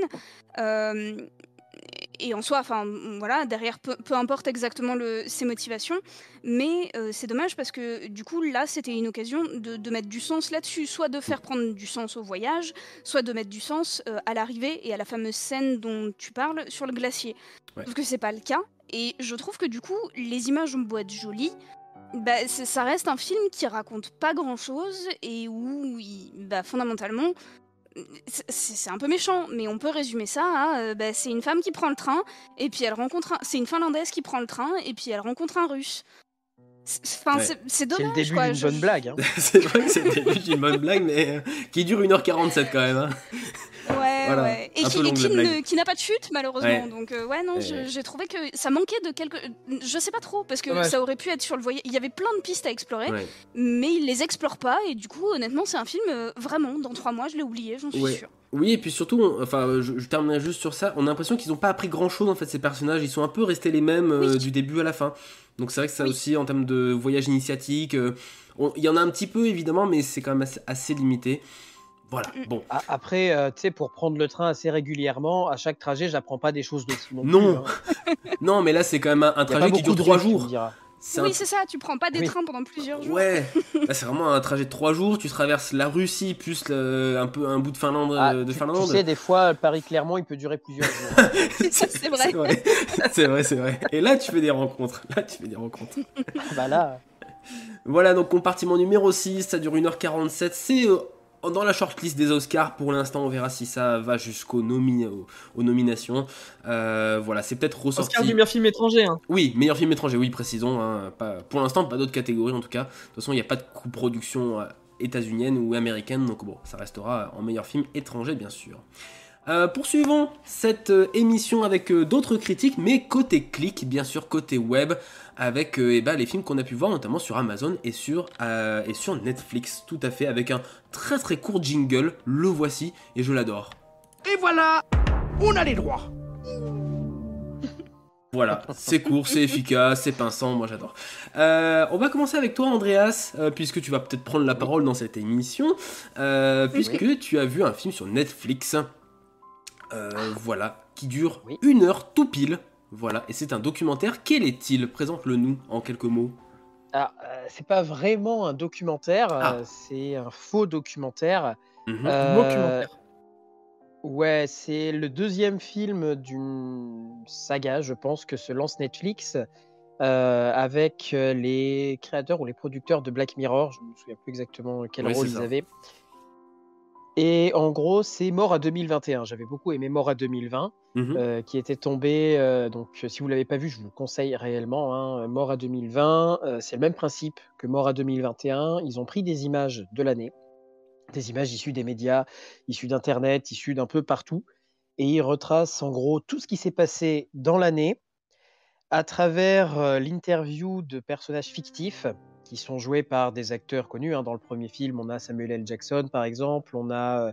Alors, j'ai demandé le nom euh, de cet acteur anglais euh, euh, qui joue dedans. Je sais pas. Ah, je. Oui, on, on le retrouvera, un de ces quatre. Et, euh, qui, qui joue dans toutes les comédies romantiques anglaises, tout ça.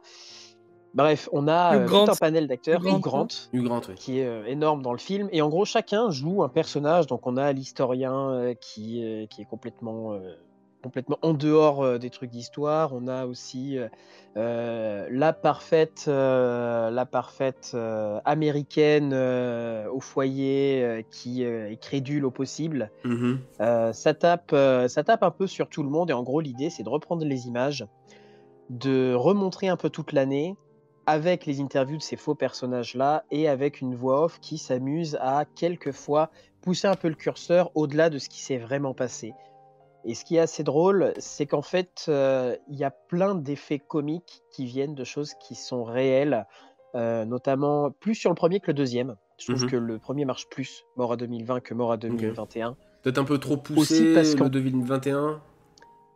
Non, c'est pas ça, mais je pense qu'en 2020, il y a le contexte qui fait que entre euh, les Ah Ouais. incendies qu'il y a eu, euh, qu'il y a eu en, en Australie, euh, les, euh, le Non, mais- Covid Le qui a débarqué évidemment. partout, euh, et euh, le- les élections Trump. présidentielles Ouais. aux États-Unis, Mm. il y avait quand même de quoi faire un truc énormissime. Et quand tu vois tout ce qu'ils ont, euh, toutes les images qu'ils ont pris et, euh, et la manière dont ils les ont poussées un peu dans le vice, ça Mhm. marchait beaucoup plus. Il y a le chat qui va tout faire tomber. ça, marchait... ça marchait beaucoup plus en 2020 qu'en 2021. Là, il y a un peu un côté. euh, L'effet de surprise est passé, si tu veux D'accord, ouais, je. ça reste euh, très intéressant parce que ça permet, je trouve que l'avantage de ce genre de petits euh, films documentaires, moitié film, moitié documentaire, c'est que ça permet de faire un bilan sur l'année, Mhm. de revoir un peu tout ce qui s'est passé, de se rappeler aussi de tout- toutes les choses euh, sous le prisme humoristique, sous le prisme de, de quelque chose qui, qui à la fin reste fictif. Mais ça permet des fois de remettre en question aussi sur certaines choses. Ok, très très bien. Bah écoute, euh, et, voilà. et ça, oui. et ça demanderait, ça demanderait presque à avoir, euh, pardon Xavier, Mhm. à avoir de souci. un, un mort à 2021 euh, axé en France, parce que, Ouais. ou en tout cas en Europe, parce que là c'est très axé entre États-Unis et Angleterre, Ouais, euh, Très forcément. anglophone, ouais. Et du coup, Ouais, il y, a des- y a des choses qui sont moins, euh, qui marchent moins vis-à-vis Mm. de nous, notamment vis-à-vis de nos politiques. Euh, Ça, en France, ça pourrait être euh, aussi un, un cheval de guerre à avoir, à avoir une sorte de rétrospective de l'année comme ça, un peu humoristique, mais qui reprendrait ce qui s'est passé. Quoi. Très très bien, et ben voilà, donc Mort à 2021, c'est sur Netflix, ça dure une heure tout pile, réalisé par Josh Ruben et Jack Klouf.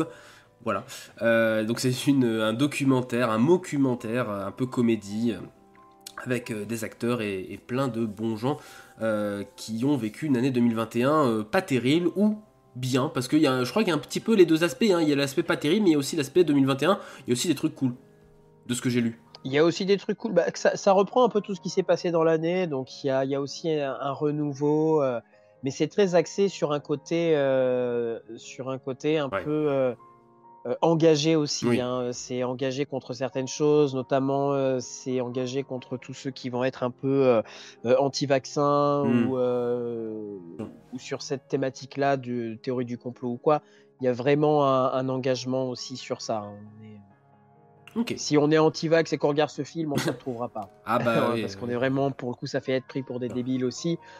Mais euh, voilà, c'est Ok, très très c'est bien. un film voilà. qui est intéressant à voir quand même. Mort à 2021, donc sur Netflix. On passe à un autre film, lui sorti sur Amazon Prime Video pour le plus grand malheur de, des gros cinéphiles qui l'attendaient énormément. C'est The Green Knight. The Green Knight, nouveau film lunaire de la part de David Lowery. David Lowery qui avait fait euh, A Ghost Story il y a quelques années, un film euh, euh, tout aussi étrange que j'avais pas vu mais euh, qui avait l'air très étrange aussi. Et là donc c'est son nouveau film The Green Knight, film d'aventure fantastique avec Dev Patel dans le rôle titre qui dure 2h10 et qui donc a été acheté par Amazon Prime en France puisqu'il est, puisqu'il est sorti en Belgique, il est sorti dans tous les pays francophones au cinéma, sauf chez nous, c'est génial.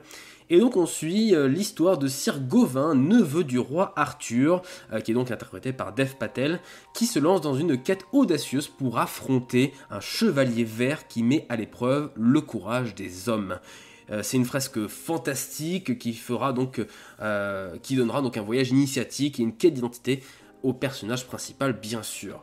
Un film qui a été assez médiatisé et très attendu puisque euh, c'est un film à la photographie extraordinaire. Euh, je peux vous le dire, je vous le confirme.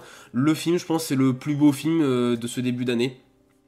Très clairement, il y a n'y a rien à dire sur la photographie, sur la scénographie, sur, sur les plans, sur, enfin, sur la couleur, sur les costumes. C'est un travaillé, mais vraiment, il y a, il y a- vraiment certains plans, c'est- limite de la peinture. hein, euh, je, reprends juste le plan d'avant. Le plan d'avant, voilà, de ces montagnes et tout, qui est tout sur le même plan, vous voyez. C'est absolument magnifique. Et euh, il y a des plans séquences très très très réussis euh, dans le film. Il n'empêche que bon...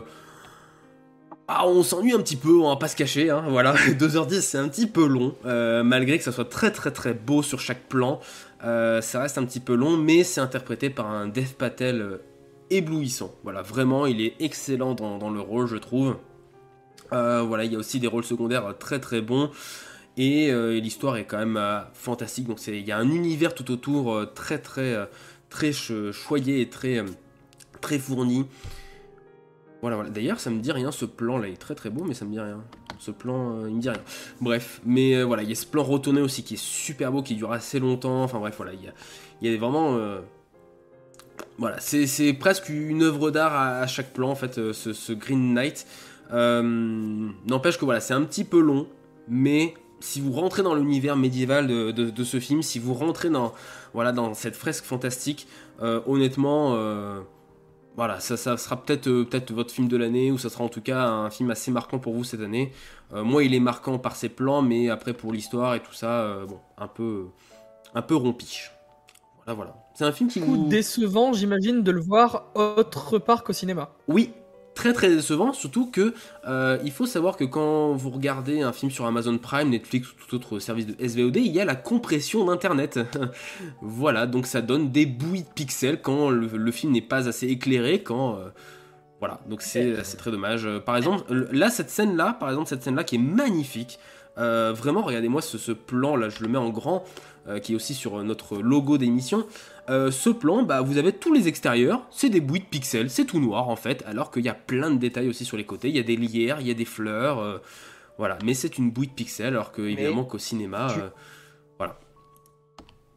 Tu sais que s'il est sorti sur Amazon Prime en France et pas dans les autres pays, c'est euh, aussi parce que la chronologie des médias et qu'ils n'ont pas voulu risquer de le sortir au cinéma et de, euh, de se faire avoir, surtout qu'en ce moment les mesures c'est de plus en plus restrictif, de se faire avoir avec une sortie ciné d'une semaine pour pas avoir assez de monde et pour après être bloqué 36 mois avant les plateformes. Quoi. Euh, possible. Après, il y a une autre chose à prendre en compte, c'est que le film euh, devait sortir normalement depuis l'été, et apparemment A24, euh, qui est une grosse société de production, hein, est euh, assez euh, reconnue, puisque comme le dit Vava, ils ont fait comme des très bons films, comme Hérédité, Midsommar, euh, Moonlight aussi, The Witch euh, avec Anya Taylor-Joy. Euh, en fait, A24 a pris en fait ce, ce- ce- ce label un peu de qualité, et ils le savent. Et le problème, c'est qu'en France, ils voulaient apparemment le vendre très très cher et que personne n'était vraiment intéressé pour le distribuer. Et donc, ce serait l'une des raisons pourquoi Amazon l'a acheté en France et pourquoi il est disponible euh, au cinéma dans d'autres pays où il serait apparemment vendu moins cher. C'est en tout cas ce qui s'est dit en bruit de couloir. Apparemment, A24 voulait le vendre très cher car il, il pensait que le film avait un potentiel euh, euh, énormissime en salle en France. Dans tous les cas, c'est toujours un problème de thunes. hein. Toujours, toujours. C'est toujours un problème de thunes et euh, voilà. Euh, le souci, l'autre souci, moi, qui, qui me pose, c'est que ce film sortira peut-être pas euh, en Blu-ray DVD. Et ça, ça m'attriste beaucoup parce que ça pourrait avoir une. euh, L'acheter en Blu-ray en DVD, ça pourrait aussi avoir une qualité supérieure. On n'aurait plus les bouilles de pixels, tout ça, parce que le, la, la compression est moins importante sur. comparé à une connexion internet. Mais voilà, le voir sur grand écran, à part des séances événements à Paris ou voilà pour des trucs vraiment spéciaux, bah ça sera pas possible et c'est bien dommage. Voilà, voilà. Euh, The Green Knight, donc c'est sur Amazon, c'est sur 2h10 et c'est réalisé par David Lowery. Je vous encourage quand même à le voir parce que c'est quand même une très belle fresque fantastique. On va passer à une autre rubrique qui, euh, je suis sûr, va vous plaire puisque ça va être un duel de critiques avec le casse contre casse. Pour toi. Pour moi. Le casse contre casse aujourd'hui va opposer deux de nos chroniqueurs. Ils sont à ma gauche. Euh, c'est donc Andreas et Isia qui vont s'affronter euh, sur un film euh, sorti fin décembre. Il s'agit de The Kingsman, première mission, troisième volet de la saga Kingsman. Euh, je vous mets quelques images avant de lâcher nos bêtes féroces, bien sûr, qui vont se combattre. Film d'action-aventure et espionnage de 2h11 où euh, bah, le synopsis, je trouve qu'il est pas très parlant, mais je vous le lis quand même, le synopsis officiel, c'est lorsque les pires tyrans et les plus grands génies criminels de l'histoire se réunissent pour planifier l'élimination de millions d'innocents, un homme se lance dans une course contre la montre pour contrecarrer leur plan. Je sais pas si c'est bien résumé, en tout cas, ça reste la première mission apparemment de Kingsman, c'est comme ça que ça nous est vendu. Voilà, voilà. Alors, je ne sais pas qui a la main, qui veut avoir la main, pour commencer un peu les hostilités. Je sais que notre cher Andreas a plutôt apprécié le film, et toi, il y a un petit peu moins, hein, pour ne pas dire autre chose. Euh, voilà. Commençons peut-être par toi, Isia. Attends, si, si Ah. tu veux, t'hab- t'habites où, Isia Si tu veux, je débarque et on fait vraiment à la main. euh, Non, quand même pas. Non, la, la violence reste philosophique et intellectuelle, bien sûr, monsieur, monsieur Andreas. La violence ne résout rien. Euh, Exactement. mais tout à fait, mais, euh, mais euh, on- je vais peut-être commencer par une première euh, mise en contexte avant de, de taper sur le Non, film. je suis pas euh, d'accord. mais Pas- tu peux pas euh, dire ça. Du coup, euh, du coup, effectivement, là, on a affaire à. Bah, ça rejoint un peu ce que tu disais tout à l'heure, euh, Jonathan, à savoir que, euh, eh ben, euh, au lieu de créer quelque chose de nouveau et de partir sur une base de personnages qu'on ne connaît pas, on va reprendre euh, Kingsman, qui a eu déjà deux épisodes qui ont bien marché. euh, et broder autour de ça. Mhm. Donc le, le pitch là, c'est vraiment que la société Kingsman, telle qu'on l'a vue dans les deux premiers volets, n'existe pas au début du film. Ok. Euh, et on va avoir, euh, bon bah pareil sans spoiler, euh, euh, les événements vont s'enchaîner de sorte que, eh ben on va assister finalement à la création de, Kingsman. Et, on va voir quelle implication la dite société va pouvoir avoir, notamment sur les événements du XXe siècle, et en particulier sur bah, la Première Guerre mondiale, puisque c'est celle qui est au- centre du film. Mhm. Et euh, je crois que moi, c'est ce qui m'a avant tout gêné dans le film. C'est ce que j'avais à contrario beaucoup aimé dans les deux premiers, même si moins dans le deuxième que dans le tout premier. Euh, ce qui me plaisait dans Kingsman, c'était le côté euh, on s'en fout de la réalité. On va un peu se moquer des films d'espionnage à la papa et à la James Bond parce que bah parce qu'on a un petit peu changé d'époque les gars, donc on peut peut-être faire des choses un peu plus rigolotes. Et en même temps, euh, on fait un très bon film d'action. Et par contre, euh, et ben typiquement, euh, le premier se termine magnifiquement. Et là, je vais me permettre de le spoiler. J'estime qu'il est sorti depuis suffisamment longtemps.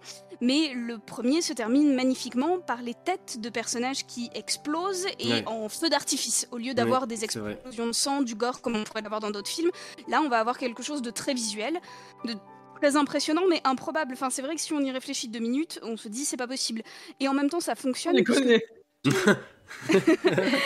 et, C'est euh, truqué. et- Mais ça fonctionne dans le film puisque tout, tout est dans ce- cette idée de ce délire de c'est trop, c'est trop, mais c'est pas grave, ça marche parce que je suis dedans, parce que les acteurs sont bons, parce que c'est bien écrit et parce que ça fait une heure que tu m'as embarqué avec toi. Donc si t'as envie de faire exploser les gens en feu d'artifice, moi vas-y, je te suis, j'y vais, vraiment. Et, euh, et je trouve que là-dessus, malheureusement, le troisième volet, eh ben, il se plante complètement. Euh, moi, il, il a malheureusement pas réussi à m'embarquer, et je pense que c'est en partie dû au fait qu'il y ait des, figures historiques là-dedans qui, je trouve, n'ont rien à foutre là. En fait, j'ai pas du tout envie qu'on qu'on qu'on me relise l'histoire du XXe siècle et qu'on fasse euh, de, de figures emblématiques des espèces de marionnettes débiles et grotesques. Par contre, invente des personnages, des méchants qui soient comme ça, ça me gênera déjà beaucoup moins. Mais là, en l'occurrence, j'ai l'impression que le film est vraiment le cul entre deux chaises, à dire voilà, euh, je fais des trucs improbables, mais quand même, regardez, euh, je vous parle de l'histoire. Et bah non, ça marche pas, quoi, ça marche pas du tout, je trouve. Encore À toi, mon cher Andrea, si tu veux renchérir ce que, ce que vient de dire Isia. Euh, Je comprends ton avis, hein, mais euh, c'est pas le bon, c'est pas le mien. Donc euh, ça, ça fonctionne pas pour reprendre euh, le, le film, euh, le film du jingle. Non. Tu as dit, pour moi, ton avis se résume en une phrase. en troisième, c'est pas ce que j'attendais d'un troisième volet. Bah, en même temps, c'est que c'est pas un troisième volet que tu es allé voir. C'est un autre film, certes, qui fait partie de cet univers de Kingsman, mais qui n'est pas Kingsman 3. Donc là où on avait une esthétique portée euh, au film Kingsman 1 et 2, euh, qui était sur le côté humoristique et qui était sur un côté un peu plus léger, je dirais, celui-là se veut un film qui démarre, pour moi, une nouvelle trilogie différente de Mhm. son autre Kingsman qui peut-être peut porter à confusion vu qu'il porte le même titre, mais qui euh, n'a pas d'acteur en commun, qui n'a pas de personnage en commun et qui veut vraiment raconter une Stanley histoire Tucci. propre. Alors on fait que l'apercevoir, mais Stanley Tucci, on fait que l'apercevoir, mais il est là. Peut-être, mais on ne fait que l'apercevoir. Mais je ne t'ai pas coupé quand t'as parlé d'abord. Non mais Plus fort merci. Euh, ce film, je trouve que c'est facile de, de descendre le côté. Il n'est pas comme les deux autres. Parce qu'en fait, euh, on a un cinéaste qui nous propose une identité avec des films, qui nous propose quelque chose euh, de novateur assez sur les films Kingsman, et qui, là, vient avec un troisième film de cet univers-là, et qui prend le pari, de nous offrir autre chose, euh, de sortir de sa zone de confort aussi, et d'apporter le spectateur, parce qu'il sait que les spectateurs de Kingsman vont venir voir, d'apporter le spectateur voir un autre type de film. C'est très intéressant et je trouve que c'est très louable de la part d'un réalisateur de ne pas rester sur ses acquis, de pas toujours faire la même salade. Euh, quelque part, on lui aurait aussi critiqué un Kingsman 3 qui, était, qui aurait été exactement dans la même veine que les deux premiers, sachant qu'on l'a déjà bien vu, le deuxième s'essouffle par rapport au premier. Ici, on a une histoire qui est originale, on a un parti pris qui est en plein milieu du film de nous montrer quand même, euh, de changer pratiquement le genre du film pour partir sur vraiment un film de guerre. Euh, et on s'y tient. Et on s'y tient, c'est pas simplement une séquence qui dure 5 minutes, c'est une séquence qui doit durer dans les 10 à 15 minutes, voire même un peu plus, et qui pour moi m'a happé. Et je me suis dit, ok, ce cinéaste, il m'apporte sur des côtés un peu comiques, sur des méchants un peu comiques, notamment avec Rasputin. Et Mhm. en même temps, il sait faire euh, un film un peu plus sérieux, il sait apporter de la dramaturgie, il sait apporter euh, des nuances. Et euh, aussi montrer l'horreur qu'est euh, la guerre et, et- et ce côté, c'est pas simplement funky comme on peut le voir dans les premiers. Pour moi, ce film est très intéressant. Euh, il y a un- il prend le temps aussi de développer son histoire. Il y a un petit problème au niveau du méchant final qui, je trouve, et certains personnages manquent de charisme. Mais en soi, on a un film qui, euh, qui nous emmène voir autre chose. Et pour moi, c'est ça qui est vraiment le plus intéressant.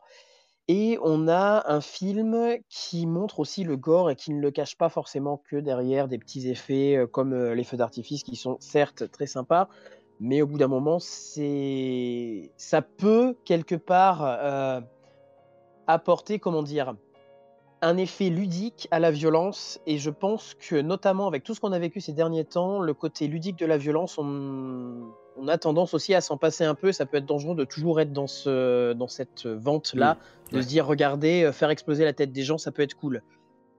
Alors qu'en soi, c'est Ok. pas forcément que ça. Là, on a vraiment une violence qui est crue, qui est plus difficile à se prendre dans la face, mais on a une proposition d'un cinéaste et on a quelque chose qui fait que bah on sort pas indifférent de la salle, que le film nous marque parce qu'il y a des scènes qui sont choquantes, parce qu'il y a des personnages euh, qui vivent des choses dont dans un film de base Kingsman on n'aurait pas vu euh, ces, ces évolutions-là pour certains personnages. On a des partis pris qui sont intéressants. C'est difficile de critiquer, ça, enfin de, euh, de faire ça sans spoiler. Hein. Ouais, ouais, bien sûr, je me Ça doute me bien. titille. Ça me titille parce que j'aurais envie de te dire telle scène, elle est superbe pour ça, mais ça spoilerait et j'ai pas envie euh, de spoiler comme, euh, comme n'importe quoi. Mais je sais pas, je trouve que c'est euh, une mise en place qui a été intéressante et euh, ce qu'ils annoncent pour une suite peut aussi être intéressant avec. bon voilà, là pour le coup, c'est même pas spoilé. On a fait la première guerre mondiale, c'est logique. que La suite, c'est la seconde guerre mondiale. Donc on connaît tous l'histoire, on sait tous que ce qui s'est passé. Et je pense qu'il y a euh, une légèreté que peut apporter le personnage tout en montrant des images chocs et en, et en restant dans, le, dans la claque qu'on peut donner au spectateur, dans essayer de lui faire vivre des émotions avec, euh, avec un film qui suivrait. Pour moi, c'est un film qui fait son taf. On a des belles images, on a des belles séquences, on a de la boue, on a du sale, on a du vrai, euh, on a du sang aussi. On, a surtout des chèvres qui font de l'escalade. Et ça, c'est pas On a des chefs qui font de l'escalade. Oula, Pour Isia est- pas- c'est- pas un argument pour Isia en tout cas. hein. Bah, il me Le- semble que ça détruit complètement le côté réaliste. Si tu veux faire un film de guerre, fais un vrai film de guerre. Là, c'est pas du tout dans le ton du film, je, je trouve. parce que c'est un film qui se cherche, qui propose pratiquement plusieurs courts-métrages à l'intérieur, avec plusieurs esthétiques de filmés différentes. Avec, euh, pour moi, c'est aussi un catalogue de ce qu'est capable de faire Matthew Vogue. Quoi ça, Mhm. ça, son... Matthew oui, c'est ça. Vi- Matthew Vaughn, oui. Et, euh, et il est en train de montrer à Hollywood, à, euh, à l'Amérique euh, et, à- et à tout le monde qu'il est capable, pas seulement de faire des films rigolos euh, d'action, mais qui peut aussi euh, avoir la charge d'un film plus sérieux, euh, d'un film de guerre ou euh, d'un film en mode j'irai dormir chez vous euh, avec euh, les chèvres sur les montagnes. enfin bref, on a des choses intéressantes, on a des propositions. Pour moi, c'est vraiment un manque de charisme de certains personnages euh, notamment du grand méchant qui s'en ressent, là où dans le premier film, on a quand même un Samuel L. Jackson Ouais. qui, bon, bah, Samuel L. Jackson, Ah bah, il on pète la classe, hein. pas. hein. Au niveau du charisme, il est là. Et Euh, pourtant, ils osotent. Hein. et pourtant, il zozote, mais ça, pour- pourtant, il est tourné en ridicule, mais ça fonctionne. Là, on a un Ouais. méchant. Je suis d'accord. Pour moi, ça, fonctionne moins. Il, il, il est pas à l'attente de. En plus, au niveau scénaristique, là, bon, je retourne un peu ma veste, mais au niveau euh, scénaristique, on apporte un grand méchant euh, avec des effets, euh, des effets de mise en scène qui, bah, fonctionnent très bien, sont classiques, mais fonctionnent. Tout ça pour que le soufflet retombe un peu parce que le méchant manque Mm. carrément de charisme. Ouais. Sur ça, je suis d'accord. Sur le reste du film, il y a des but et la raison pourquoi elle, elle est claquée. Oui, ça aussi c'est claqué. La fin, elle est pas bien, mais le film reste intéressant et reste sympa. Et euh, en vrai, moi j'ai passé un bon moment. Bon, c'est le principal. C'est Isia- le principal. Isia, t'as pas aimé quand Rasputin a léché des pieds Ah non, j'ai pas. Non, non, Ou non, un non, genou, un genou, un euh, genou. Oui, la scène du léchage de genoux, je, je, je- j'étais mal, j'étais très très mal. euh, Ouais, Ah, non, c'est vraiment pas du tout, pas du tout, pas du tout apprécié. Mais parce que je, je trouve que, enfin, du coup, je, je suis d'accord avec ce que tu dis, mais à ce moment-là, il fallait qu'il fasse cinq courts métrages différents et qu'il propose ça comme euh, une suite de courts métrages. Enfin, pourquoi pas Mais, mais juste là, il n'y a pas de cohérence globale sur le film, donc, bah, le film, je, je l'ai vraiment trouvé. euh, loupé. En fait, c'est ça le terme. C'est que, c'est que si t'arrives pas à doser et à avoir un ton euh, sur le film qui fasse qu'on puisse suivre de bout en bout, Mhm. bah, c'est un raté euh, en ce qui me concerne. Pour toi. film est bien d'accord avec toi, mais je ne sais pas l'être. Donc voilà. Là, là où je me demande c'est qu'il y a des personnages qui manquent de charisme, le grand méchant, mais moi, le personnage qui m'a vraiment plus gêné, c'est le personnage du fils. Ah non, le Oui. fils est insupportable aussi. Le fils est insupportable euh, parce que déjà je trouve que l'acteur euh, n'incarne pas, il joue pas très bien. Alors je sais pas si c'est de l'acteur ou de la direction d'acteur, je me pose encore la question. Mais je trouve qu'il y a un truc qui est raté dans le l'interprétation. Ouais. Mais au-delà de ça, au-delà de ça, le, le personnage du fils, je spoil rien en disant ça, mais il passe son temps à dire je veux aller à la guerre. Et on ne comprend pas pourquoi en fait. C'est ça. Pourquoi il alors qu'il a peut-être une envie d'aller faire la guerre, d'être de rentrer dans l'armée De peut-être. s'engager, de Oui, s'engager. bien sûr. Mais peut-être, mais qu'il qu'il en, qu'il en fasse, qu'il en fasse peut-être un objectif de vie euh, à corps et âme de cette manière-là. Il y a un truc moi qui m'a échappé dans le film et je me suis dit mais, Ouais. pourquoi? En fait, il a l'attitude d'un enfant. Il, il- Tu sais pourquoi il a ça? Pendant tout le film, l'attitude d'un enfant. Et autant à Ça 8 marche ans dire euh, je vais me battre pour mon pays et, euh, et ne pas euh, déroger de ça et jouer à la guerre avec tes petits soldats, et bah euh, c- ça marche. Autant quand t'en as 25 et que t'as un certain recul sur ta propre situation, notamment sociale en l'occurrence, puisque on parle quand même du- du- d'un fils de la noblesse anglaise, Bien sûr. euh, bah c'est bizarre. Enfin, je- c'est- c'est c'est pas très crédible non plus comme personnage. C'est vraiment le personnage qui dit ah bah tiens moi je vais aller faire la guerre pour me changer de conditions sociales et pour me prouver quelque chose et c'est un peu lourd quoi. Un dernier argument pour Andreas avant de conclure le débat. Ouais, j'aimerais bien nuancer par rapport à ce personnage. Je- Je pense que c'est surtout un problème euh, de rythme et de scénario parce que en soi, d'avoir, pour recontextualiser, euh, à l'époque de la guerre, il y avait quand même aussi une forte pression euh, dans, dans les rues, de, de- aussi à, à travers les affiches, à travers ce qu'on disait, qu'il fallait s'engager pour son pays. Et euh, il y a, on, on peut comprendre la motivation du personnage en se disant il est engrainé aussi par euh, tout ce contexte.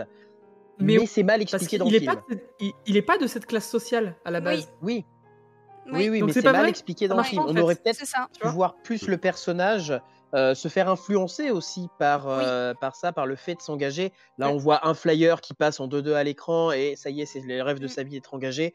Ça. Ça manque de quelque chose, mais ça peut être compréhensible quand tu imagines un peu l'histoire du personnage. Très bien, et ben voilà, les avis divers en tout cas sur euh, The Kingsman, première mission, Clairement. donc euh, euh, préquel autour euh, de l'univers de Kingsman, qui aura une suite d'ailleurs avec euh, Taron Egerton euh, qui devrait tourner normalement euh, fin 2023, c'est pas encore, enfin non, qui devrait sortir fin À 2023. la suite de pardon. Kingsman de base, pas du préquel. Exactement, la Oui. suite de Kingsman, euh, le Cercle d'Or, voilà, qui, euh, qui sortira donc normalement fin 2023 avec euh, Taron Egerton pour conclure le cycle avec euh, le personnage d'Exy. Donc voilà, on verra bien ce que ça donne. Merci en tout cas pour ce casse contre casse. C'est bon. Sais pas si c'est droite ou à gauche. Voilà, voilà. On va enchaîner tout de suite avec euh, des films euh, qui sont déjà sortis et dont on a envie de vous parler un petit peu aussi pour peut-être connaître les goûts de chacun de nos chroniqueurs avec les films du plat pays. Comment vous appelez-vous? Les films du plat pays. Pas mal, non C'est français. Ah, c'est sûr que c'est pas genre rigolo, hein Dans 20 siècles, on en parle encore. C'est drôle les souvenirs de l'enfance. Le passé, c'est le passé, darling. Ça parasite le présent. Les films du plat pays, je vois que tout le monde se marre sur mon jingle, j'adore ça. Non, mais tu sais pourquoi? Ouais, Mais je sais Parce que pour un seul truc, parce que Tammy, c'est pas Joel rigolo. oui, Ça, mais je sais, mais j'ai fait exprès. Merci. Mais Merci. Merci. On en a parlé lundi en plus. Mais oui, je sais, il a, Et il a- moi, c'est que ça me fait tellement marrer cette phrase, cette punchline. C'est sûr, c'est pas Joel lundi, lundi pour le lancement de Colibri, il en a fait une punchline toute la journée.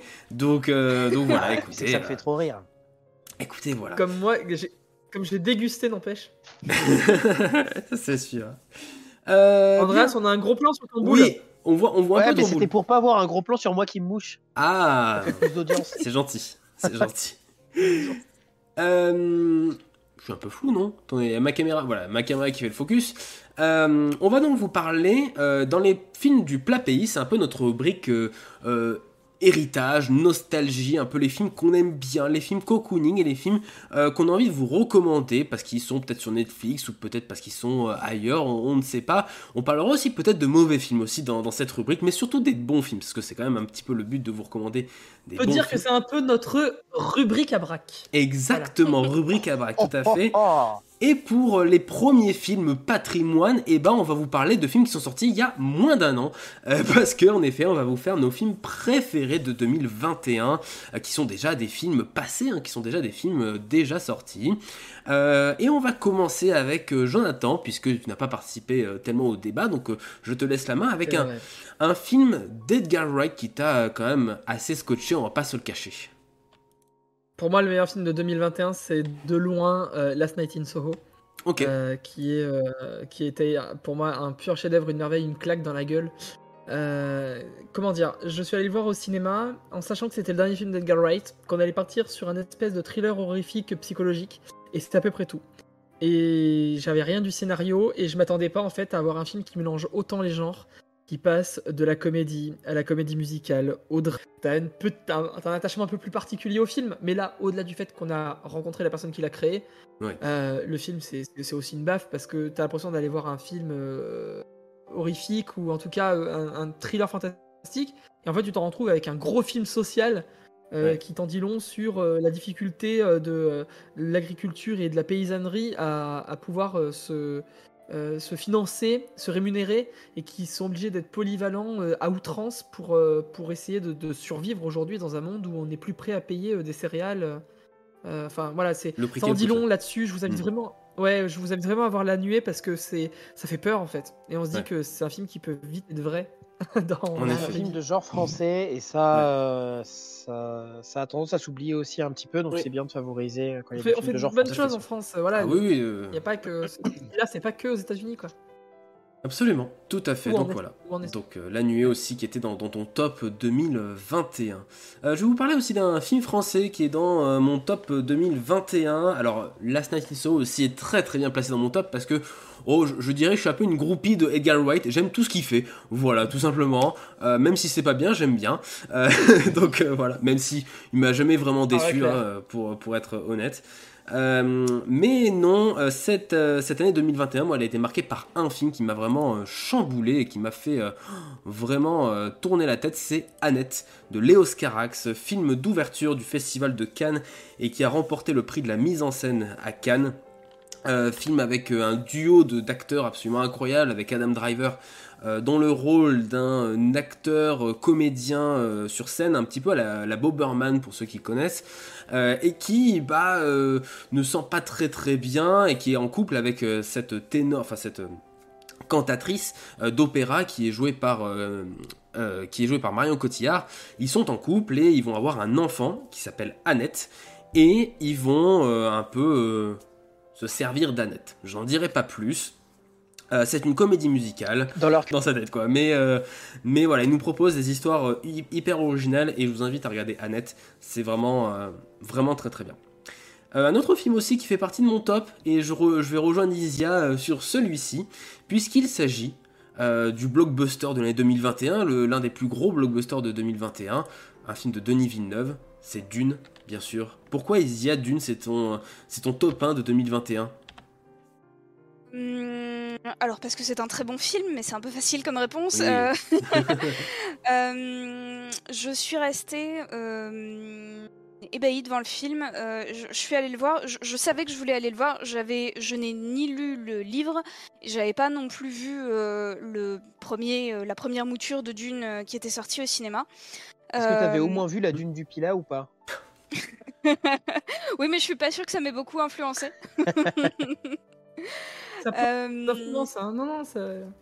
Et, euh, et, du coup, euh, ouais, j'y suis allée en essayant d'en voir le minimum. J'avais même fait en sorte de ne pas voir la bande-annonce.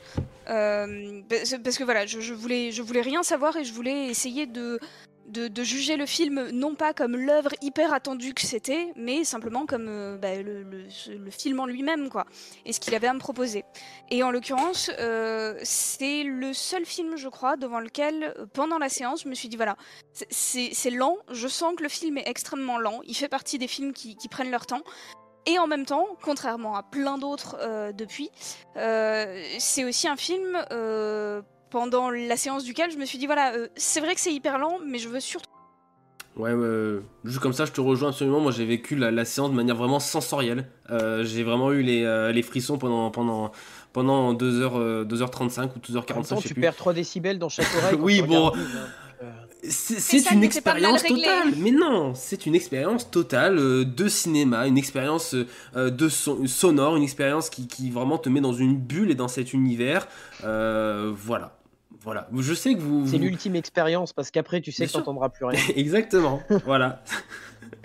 Et voilà. Et donc la, la suite sortira en 2023. Euh, voilà. Et on a très très hâte. Voilà. Moi, je, je, je l'attends euh, énormément. Voilà. D'une de, de Denis Villeneuve. Euh, on va terminer avec toi, euh, Andreas. Alors, euh, tu n'avais pas rempli le conducteur, mais je t'ai mis quand même un film que je sais que tu as beaucoup aimé. Je crois que c'était ton top 1 de 2021, si je ne me suis pas trompé. Un film belge Tout à fait. qui s'appelle Une à vie fait. démente. Est-ce que tu peux nous présenter un petit peu Une vie démente? Parce que c'est vrai qu'il a été peu distribué en France, il faut l'avouer. Bah, il a été peu distribué en France et c'est bien dommage parce que je trouve que dans ce film, eh ben, pour moi, il y a tout. Euh, Une vie démente, c'est l'histoire d'un couple euh, de trentenaires qui euh, s'apprête à avoir un enfant euh, et qui apprend que la mère de, du jeune homme a une maladie dégénérative, une sorte d'Alzheimer, qui n'est pas vraiment un Alzheimer. Et en fait, ils vont devoir bah, prendre en charge cette femme Mhm. et euh, qui arrive pile au mauvais moment dans leur vie parce qu'ils sont vraiment dans, dans le moment où ils veulent euh, avoir un enfant et ils se retrouvent à devoir s'occuper euh, de, euh, de cette mère qui, qui perd les pédales et qui devient de plus en plus, de plus, en plus dépendante. Et en fait, à travers cette histoire qui, bah, sur le papier, est pas funky funky, Non, pas trop. on nous sert un film qui est empreint d'une sincérité que j'ai rarement vue au cinéma. Et quand je dis qu'il y a tout dans ce film, c'est qu'on a vraiment une histoire simple mais puissante, de par sa simplicité et de par sa réalité. On a un film qui est respectueux, qui n'est pas euh, invasif dans, euh, dans la situation que certaines personnes peuvent vivre sur la maladie Mm. euh, et sur aussi les personnes qui accompagnent les malades. Parce que c'est une chose de parler des malades dans une histoire, mais c'est une autre chose de parler des accompagnants qui sont dans une autre situation, euh, qui est très intéressante aussi à, développer.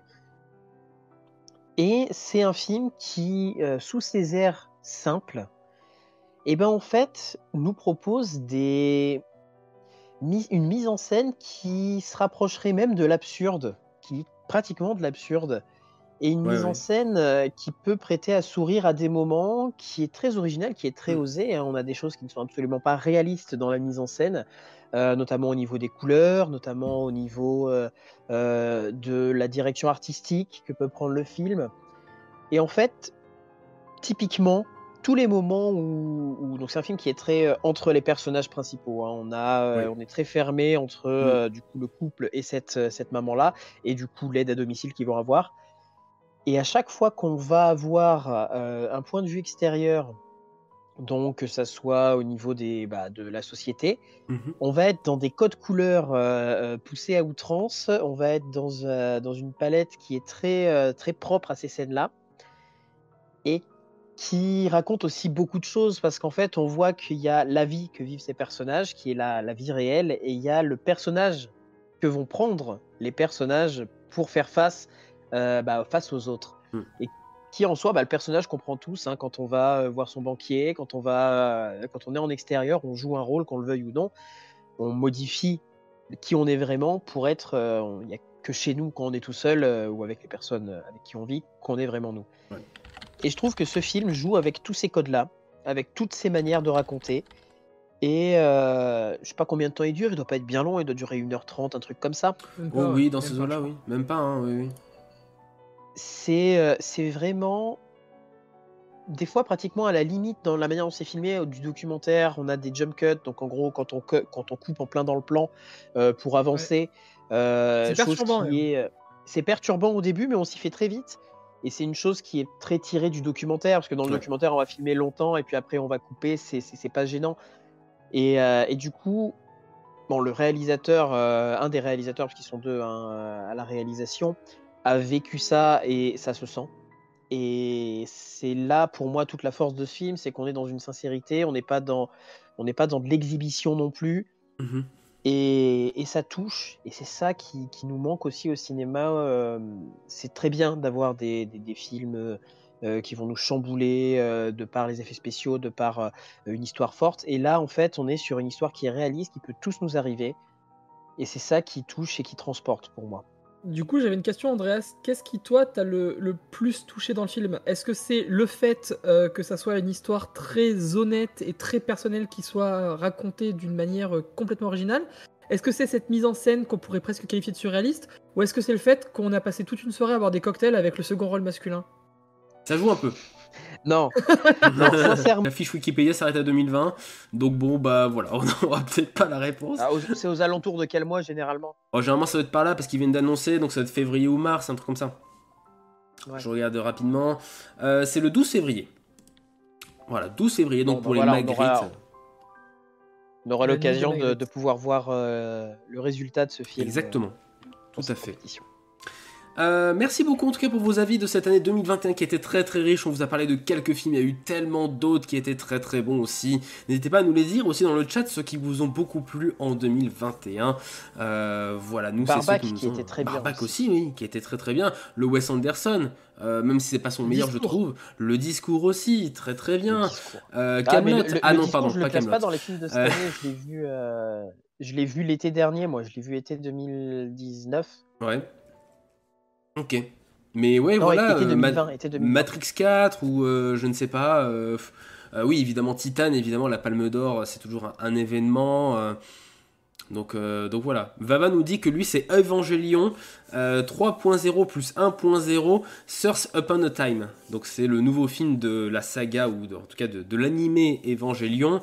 Euh, voilà, faut suivre, en gros. hein. Lui-même le reconnaîtra, Ouais, il, faut, c'est il- il par- faut suivre. c'est très précis. C'est très très précis. Oui, oui, c'est parce que le- les noms sont comme ça, sont un peu, euh, un peu alambiqués, donc, euh, donc voilà. Mais en effet, J'aime bien, le commentaire de Mister Vava quand même. Mon film de l'année, c'est évidemment Évidemment. Evangelion 3.0 plus 1.0 First a quand Time. on est fan. Évidemment. Moi, je t'avoue, je t'avoue que le 2.0, un- 1,5 était pas mal non plus, mais c'est sur le 1,7 qui m'ont lâché.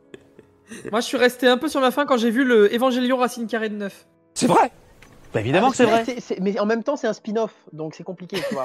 Ah, c'est pour ça. C'est pas tout à fait la même histoire. Bon. Donc voilà pour nos films de 2021. Je vous propose qu'on revienne en 2022 avec les films qui vont sortir mercredi prochain, à savoir l'agenda de cette semaine. Ouais. Ouais, ça arrive avec le, le jingle. Euh, oui, il est là le jingle. Il est, il est tout prêt. Hein il est là. Nous avons pensé vous présenter ce spectacle sur écran large. Eh ben non Vous comptez nous racheter le château à bon prix? Bah non, bah non, y a pas, je vois pas. Alors voilà, en fait c'est un jingle qui n'est pas terminé, donc il sera terminé la semaine prochaine. Voilà, euh, désolé. Je... Non, voilà. mais c'est des jingles évolutifs, c'est bien. Exactement, voilà, ça, ça fait un peu teasing Une émission aussi. qui se crée en live. Exactement. Voilà, donc revenez la semaine prochaine pour le jingle en entier. Euh, cette semaine, pas mal de choses qui vont sortir dans des styles très très différents. Euh, on va tout de même commencer par un film qui sort sur Amazon Prime. On aurait aimé le voir au cinéma aussi, mais c'est un film très attendu avec Kristen Stewart dans le rôle de Lady Di. C'est bien sûr Spencer. Spencer qui raconte une partie de la vie de Lady Di avec euh, ses beaux corgis et évidemment euh, euh, voilà toute la, famille royale voilà anglaise film dans lequel donc Kristen Stewart apparemment explose à l'écran apparemment est très très forte puisqu'elle a été nommée dans pas mal de cérémonies Euh, ça sort sur Amazon lundi donc le 17 janvier. Biopic réalisé par Pablo Larrain Pablo Larrain je sais pas si je le dis bien mais en tout cas il a réalisé Jackie avec Nathalie Portman il y a quelques années. Et Nathalie Portman avait aussi été nommée. Donc bon, on peut dire que voilà, le gars sait faire des biopics et sait faire des films, euh, des films historiques. C'est un film que vous attendez Spencer? Alors, en fait, euh, là où je l'attends sans l'attendre, c'est que à la réal, c'est Pablo Larraín. Et euh, le mec, euh, en 2016, nous a proposé euh, coup sur coup Neruda et Jackie, Mhm. qui revenaient du coup sur les histoires de Pablo Neruda et de Jackie Kennedy. Et donc, s'il y en a bien un qui a fait du biopic sa spécialité aujourd'hui, c'est lui. Donc, je veux, j'ai envie, et puis surtout, il a passé du temps à réaliser Spencer. Donc, j'ai envie de croire finalement au, au développement de ce film et, et- et à son, et à sa crédibilité, sa légitimité. Euh, pour autant, ça veut pas dire forcément que le mec est spécialisé en biopic, qui le biopic, ça forcément bon, c'est pas une vérité. hein. Mais voilà, j'ai envie de croire quand même qu'il a, il a ce savoir-faire là. Et euh, je sais pas, Kristen Stewart dans ce rôle-là me parle assez. Mm. Pour autant, j'avais vu Jackie en 2016, euh, qui était euh, assez intéressant dans sa forme, euh, mais qui et, dans, ce qu'il racontait aussi, mais, mais qui était assez plat, assez lent, et qui restait, je trouvais, très en surface en termes de pas de mise en scène parce qu'il y avait des idées quand même, mais en termes d'émotion ou en termes de d'inclusion du spectateur. J'avais l'impression que ça se regardait comme tu regardes une expo, tu vois. Ouais, ouais. Et moi, il m'a man- manqué quelque chose d'un peu personnel dans ce euh, Jackie, et je crains que ce soit un peu pareil sur ce Spencer, alors qu'on a quand même un personnage euh, qui est euh, assez proche des gens. Jackie Kennedy, on n'était pas forcément proche d'elle, tu vois, alors Mhm. que euh, l'histoire qu'il raconte à travers ce Spencer peut davantage nous parler. Donc je Ouais. sais pas. À Après, je suis très mitigé, Ouais. mais je ne le verrai pas puisque je n'ai pas Amazon Prime dans tous les Ah, cas, donc la question bon. se pose pas de manière pratique. Bah tu passeras à la maison, passe à la Mais- maison mais pour le voir. Alors faisons ça. Mais dans l'intention, je sais pas. Peut-être euh, peut-être qu'il y a d'autres sorties qui me tenteront davantage. Andreas, Isia, est-ce que c'est un film qui vous intriguait, au moins en tout cas, qui avait titillé votre euh, intérêt? Bah, moi, toujours, le problème qu'il y a avec les biopics, c'est que euh, sur le principe, c'est intéressant parce que ça te fait découvrir un personnage historique, ça te fait découvrir euh, euh, quelque chose qui s'est réellement passé. Et ça peut être le danger du biopic aussi parce que bien souvent, l'histoire, euh, ça, de toute façon, en fiction, on le dit tout le temps, hein, euh, la réalité, c'est beaucoup plus fort que la fiction. Hmm. Et du coup, quand on raconte l'histoire de quelque chose qui s'est réellement passé, de quelqu'un qui s'est réellement passé, et ben forcément, ce qu'il a vécu, ça sera incroyable et c'est difficile pour moi, je trouve, de faire un biopic qui soit à la hauteur euh, de, de ce qu'a vécu la personne en soi. De ce qu'a la vécu Lady réalité est, qui est- Voilà. Du coup, par curiosité, je regarderai parce que je suis toujours euh, curieux euh, d'apprendre des choses sur des personnages, euh, des personnages historiques aussi. Après, c'est, je pense que je vais pas en attendre la même chose que d'une fiction. Je vais plus en attendre à apprendre des choses sur la personne, plus que d'aller voir des effets de mise en scène recherchés ou pas. Après, je peux être surpris et j'aimerais bien. Isia, en quelques mots? Et ben euh, moi du coup je vais faire ça en trois points assez rapides. Mhm. Euh, un, je suis pas forcément fan de Kristen Stewart, mais je la trouve vraiment crédible dans les quelques images que j'ai pu voir euh, de la bande-annonce. Ouais. Deux, j'ai du mal avec les biopics parce que je les trouve généralement trop gentils avec les personnages dépeints. Euh, Ce qui est Mhm. logique, hein, parce qu'il y a souvent des ayants droit impliqués, des choses comme ça, mais du coup, c'est vrai que les biopics, j'ai du mal. Souvent, ouais, je les trouve gentillés. Euh, et trois, bah, j'ai pas Amazon Prime, donc fondamentalement, on s'en fout un Oui. peu de ce que je pense. Allez Tu viendras chez Xavier. Exactement, venez tous chez moi, voilà, on va faire une soirée Spencer, ça sera... ça Après, sera- on se fera un Mario On Kart. cite tous les viewers ou pas Euh, faut- euh, pas tous, hein, euh, faut se laver, hein, les fans de Camelot, euh, non. Euh... mets- oula, la Oui, t'as vraiment une grosse dent sur Camelot. la même. condescendance, non, je suis très méchant, je suis très méchant. Euh, Spencer, donc ça sort lundi 17 janvier sur Amazon avec Kristen Stewart et donc réalisé par Pablo Larraín, Larrain, je ne sais pas, voilà. Bon. Euh, Larynx. Voilà si tu veux. Euh, passons aux films qui vont sortir au cinéma avec, euh, pour commencer, un film qu'on attend depuis pas mal de temps tout de même, c'est le nouveau film de Guillermo del Toro, Nightmare Alley. Film qui se déroule dans un cirque où eh ben, il y a des frics évidemment, il y a des monstres de cirque et euh, dans lesquels eh ben, on va suivre euh, un personnage qui débarque dans ce monde-là. Et euh, voilà, ça sort le 19 euh, janvier, je vais y arriver. Il y a Bradley Cooper, il y a Kate Blanchett et il y a Tony Collette dans les rôles titres du film. Euh, moi perso, c'est mon attente du mois de janvier, très clairement, parce que Del Toro, j'adore son style, j'adore ses univers et j'aime beaucoup euh, la manière dont il raconte euh, ses histoires toujours originales et en tout cas où il essaye de mettre de l'originalité à chaque fois. Voilà, la forme de l'eau, c'était quand même quelque chose d'assez unique hein, qu'on n'avait pas trop vu au cinéma et qui avait d'ailleurs conquis les Oscars, qu'il avait remporté meilleur film et meilleure réalisation. Donc voilà, le labyrinthe de Pan, Hellboy, tout ça. Donc c'est quelqu'un, moi c'est un réalisateur qui m'intéresse toujours beaucoup avec sa, sa patte très particulière. Voilà, je sais pas si c'est votre cas également. Euh, toi Andrés, est-ce que tu es sensible un petit peu au style de, de Del Toro euh? Alors, je- moi, oui, personnellement, oui, et je pense que c'est dans tous les cas euh, intéressant à voir parce que ça fait partie des réalisateurs qui ont vraiment une patte et une manière de raconter les choses propre à eux. Hmm. Et, et du coup, c'est toujours intéressant d'aller voir euh, les propositions d'un réalisateur qui, qui dirige son truc de A à Z. Ouais. Et d'autant plus, j'ai une petite, euh, une fâcheuse tendance à être beaucoup attiré par les histoires qui parlent de cirque, parce que j'ai toujours Ok. aimé le cirque depuis tout petit. Et euh, à chaque fois que je vois un livre euh, où on raconte l'histoire d'un cirque, et notamment aussi de ce côté un peu fric qu'avaient les cirques avant, euh, je trouve que c'est très intéressant et que c'est une ambiance, une ambiance que j'aime bien retrouver. Et surtout, je pense sur grand écran, c'est l'occasion de pouvoir avoir vraiment un film d'ambiance. quoi. Très très bien. Jonathan, euh, Isia, Isia en quelques mots euh Je... Alors personnellement, je suis pas forcément fan de ce que fait Del Toro. Typiquement, Mhm. la forme de l'eau, j'avais pas, j'avais pas, j'avais pas du tout accroché. Euh, par contre, euh, j'ai vu la bande-annonce euh, sans savoir que c'était Del Toro, du coup, et j'ai eu l'impression de me retrouver, je sais pas, à mi-chemin entre le Prestige et l'imaginarium du Docteur Parnassus. Euh, toute l'imagerie, euh, un petit peu belle vrai. époque, ça m'a vraiment parlé.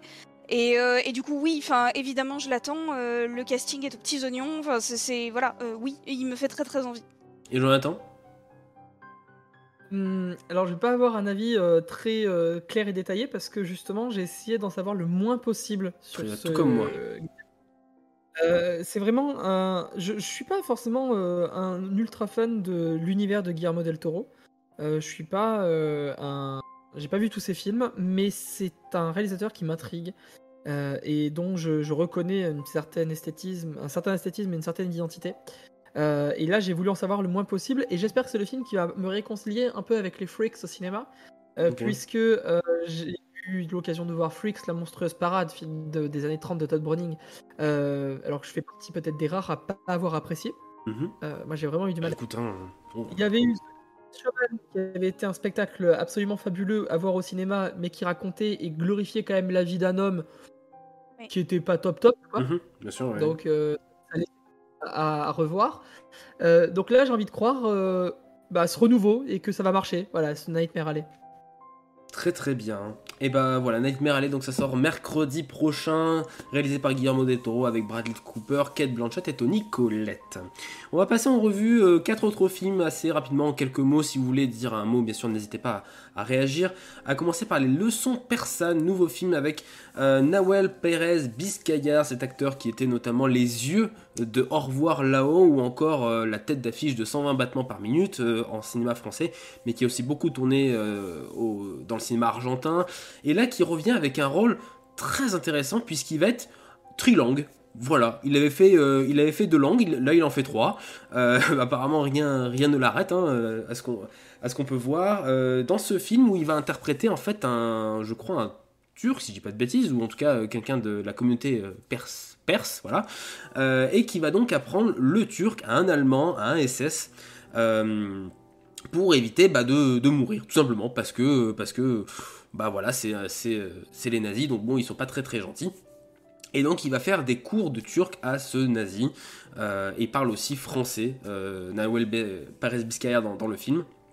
Euh, c'est réalisé par Vadim Perelman, film drame historique.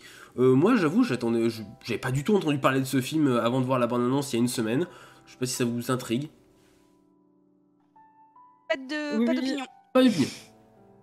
Moi, attends. moi, je, ça tiendra en trois mots. Euh, Ouais. Nahuel Pérez Biscaya. Oui, voilà, pareil. Non, mais parce que, en fait, c'est un acteur que, qui, qui, qui nous avait mais alors, mis une claque dans la gueule Ah en oui. 2017. Il est sorti de n'importe où et on l'a vu dans les deux plus gros films de l'année.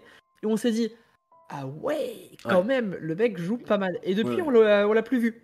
Non. Euh, et- Parce que Covid, donc, euh, parce bah, là, que- il revient au cinéma euh, dans un film qui peut lui coller à la peau. Ouais. Euh, et de nouveau dans un drame historique. Alors peut-être que euh, l'histoire lui sied, parce que Au revoir là-haut, c'est un film d'histoire. 120 battements par minute, ça raconte aussi une partie de l'histoire plus moderne et plus contemporaine, mais c'est Mhm. aussi de l'histoire. Et peut-être que voilà, c'est ce qui pourrait davantage lui convenir. Mais ouais, juste pour l'interprétation, le, le voir dans un nouveau rôle, celui-ci, moi, ça me, ça me plaît, ça, ça- ça m'emballe. Ouais, bah pareil, hein, en fait il y a à peu près un mois, un mois et demi, je cherchais un petit peu ce qu'il faisait, cet acteur, voilà, euh, ce, voilà cet acteur qui avait été révélé, et en effet il avait donc ce nouveau film euh, en préparation. Euh, on va passer à un tout autre style, peut-être quelque chose d'un peu plus marrant, mais moi le sujet me, je sais pas, me frustre un petit peu. C'est l'amour, c'est mieux. Ouh, pardon, j'ai perdu mon casque. Ça arrive. C'est l'amour. C'est bizarre comme titre explosé quand même. mon- mon L'amour, c'est câble mieux. jack, en fait. Pardon, j'ai perdu mon Voilà, casque. et ça m'a surpris. voilà, tac, c'est bon, je vous retrouve. L'amour, c'est L'amour, c'est mieux que la vie. voilà. Euh, nouveau film de Claude Lelouch, le 50e, je crois que c'est ça sur la bande-annonce. 50e film de. C'est ce que dit la bande-annonce. Voilà, c'est ça. 50e film de si c'est un argument de vente intéressant de dire que c'est le 50e film. Bon, Je trouve pas non plus, je suis d'accord. Bon bah voilà, mais bon en tout cas c'est c'est- c'est le cas visiblement.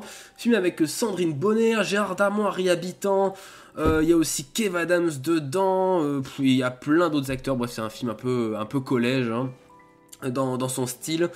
Bah, comme Euh, souvent. hein. Oui, comme souvent avec, avec Claude Lelouch, absolument. Bon, euh, moi je vous avoue, je, je suis pas très intéressé. Euh, ça ça m'attire pas plus que ça, je sais pas vous. Qu'est-ce que vous en pensez euh Isia, ça peut te- t'intriguer euh? Non, je... étonnamment, c'est vrai que la bande-annonce, euh, je sais pas si c'est qu'elle est ratée ou Ouais. pas claire. Ou... Enfin, honnêtement, je, je pensais, euh, et plus la bande-annonce avançait, plus je me disais oulala non, oulala non. Et, Ouais. et du coup, je. Alors, je l'ai pas vu évidemment, hein, mais rien que la bande-annonce a l'air de partir dans tous les sens. Et c'est dommage parce qu'il y a des mini-séquences dans la bande-annonce qu'on voit que je trouve intéressantes, qui sont complètement cassées par d'autres. Euh, Je sais pas, j'irai peut-être le voir quand même par curiosité, euh, ne serait-ce que le rôle de Béatrice Dalle m'intrigue Ouais, vraiment ouais. beaucoup. Mais euh, je suis pas très convaincue. Voilà, bon. Bon, bah euh, écoutez, voilà, l'amour c'est mieux que la vie, d'après Claude Lelouch. Donc euh, bon, bah à découvrir au cinéma ce Ouais. mer- mercredi prochain. L'ar- L'argument, j'ai- j'aime bien quand l'argumentaire est juste le. C'est tellement Ouais. représentatif de. Et quoi? Qui Mais non, mais- En fait, ce qu'il y a, c'est que j'ai l'impression que Claude Lelouch, en France, c'est un peu le Ridley Scott aux États-Unis, quoi. C'est-à-dire que le, Le mec film Il fait enchaîne partie des films. Il fait partie des papis. Ouais. Papy Lelouch, Mais Papy non, mais Ridley Scott. déjà, euh, déjà, je... déjà, je trouve son titre en parfaite contradiction avec Oui, lui-même. Euh, je, je comprends pas ce titre, enfin bref. Et surtout, euh, Claude Lelouch, on rappelle quand même, c'est un Oscar du meilleur film étranger dans les années 60 pour Un homme et une femme. Mm. C'est euh, l'itinéraire d'un enfant gâté, c'est l'aventure, c'est l'aventure. C'est les plus grands rôles de Jean-Paul Belmondo, c'est euh, peut-être celui le meilleur de, de- de Jean-Louis Trintignant. Enfin, je sais pas.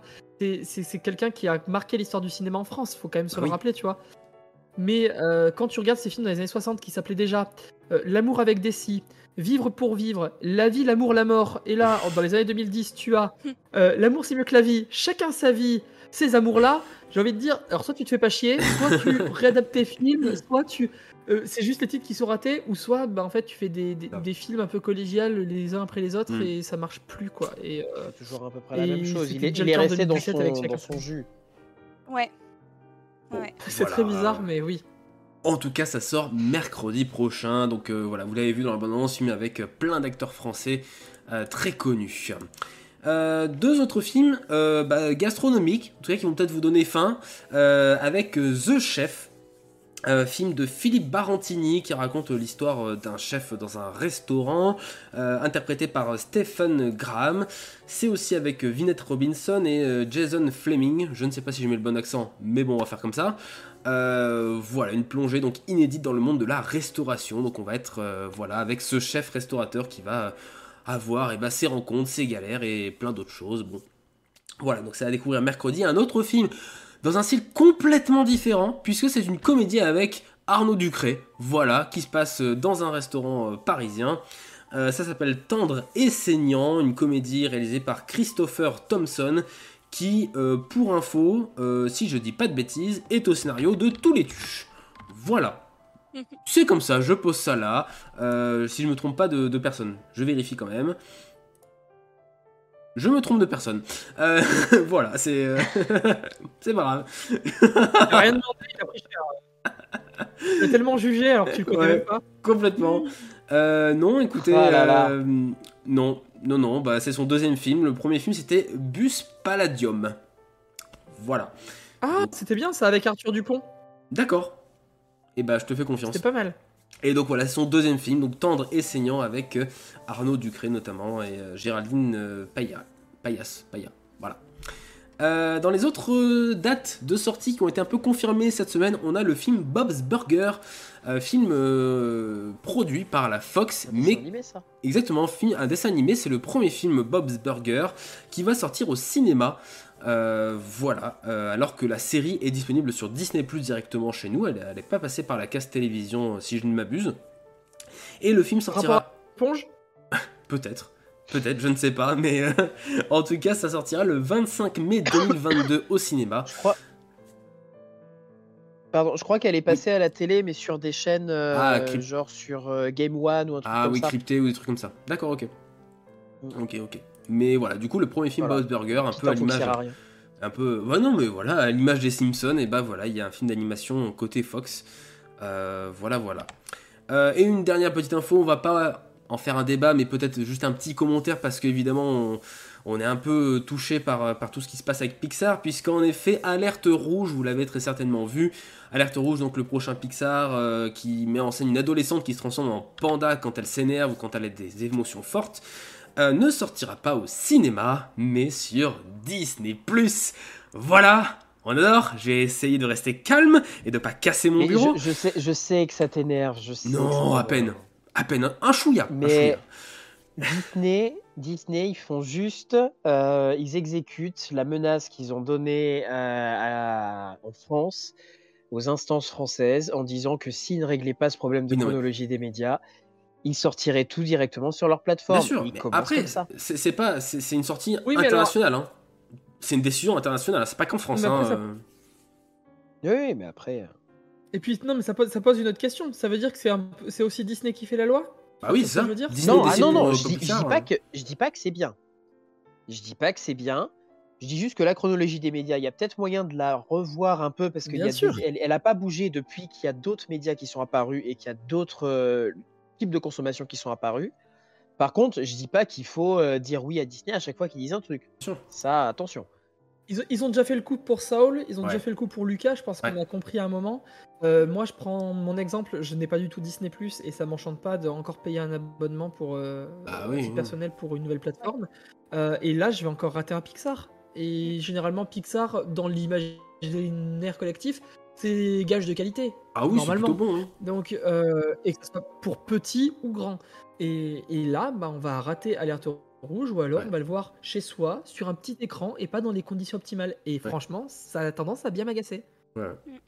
Donc, euh, en un oui, mot, effectivement, euh, frustration. Ouais, ouais, non, mais tout pareil. Et pareil chez Disney aussi, hein, parce qu'il y a beaucoup, beaucoup de- d'animateurs et de producteurs et de réalisateurs chez Pixar qui prennent parole, en fait, qui prennent la, la parole maintenant. Oui, vas-y, Isia. Parce que en plus, même pour eux, effectivement, au niveau de la multinationale, je comprends la stratégie, mais c'est vrai qu'au niveau des gens qui, qui travaillent sur les différentes animations, c'est frustrant de se dire qu'il y a potentiellement tout un public et plein d'enfants qui ne verront jamais ce que tu as fait, Ouais. parce que tu vas pas sortir au ciné et que tous les parents n'ont pas les moyens de payer un, un abonnement Disney Plus en Et- plus du reste. Voilà.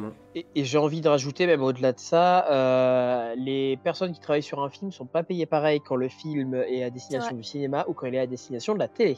Tout à fait. Ou euh, des plateformes. Absolument. Vrai. Ça a été d'ailleurs le problème avec Black Widow hein, et, et Scarlett Johansson qui avait, fait un- qui avait menacé un procès à Disney. Bon, finalement, ils sont arrangés à coût de 60 millions de dollars, mais bon, voilà, c'était quand même euh, un, peu, un peu chiant. Mais du coup, ouais, chez Pixar, eh ben, l'amertume est très palpable. Il y a BFM qui a sorti un article aujourd'hui. Ils ont contacté des animateurs chez Pixar et tout, et des cadres de chez Pixar. Euh, ils leur répondent que bah, c'est très décevant et que nous sommes tous extrêmement déçus. Euh, voilà, c'est un cadre de chez Pixar qui apparemment a dit ça à BFM TV. Nous pensions tous qu'Alerte Rouge marquerait notre retour sur grand écran.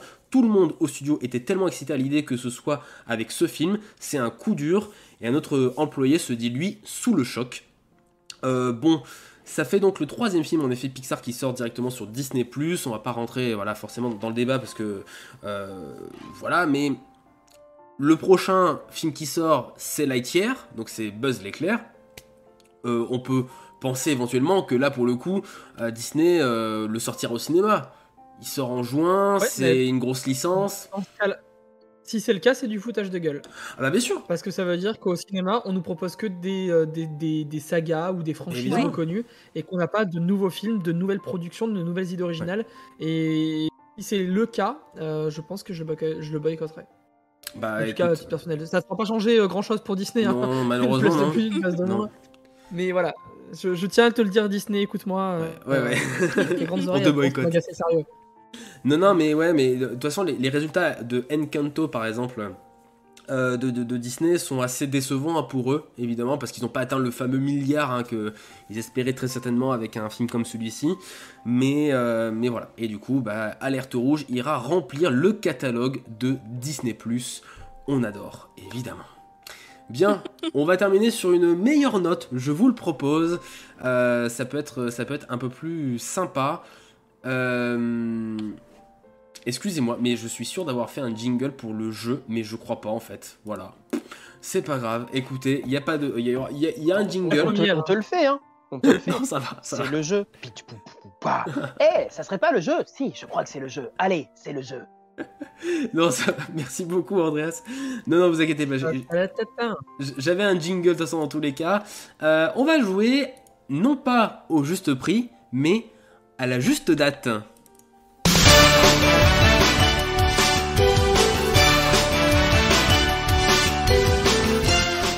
La juste date.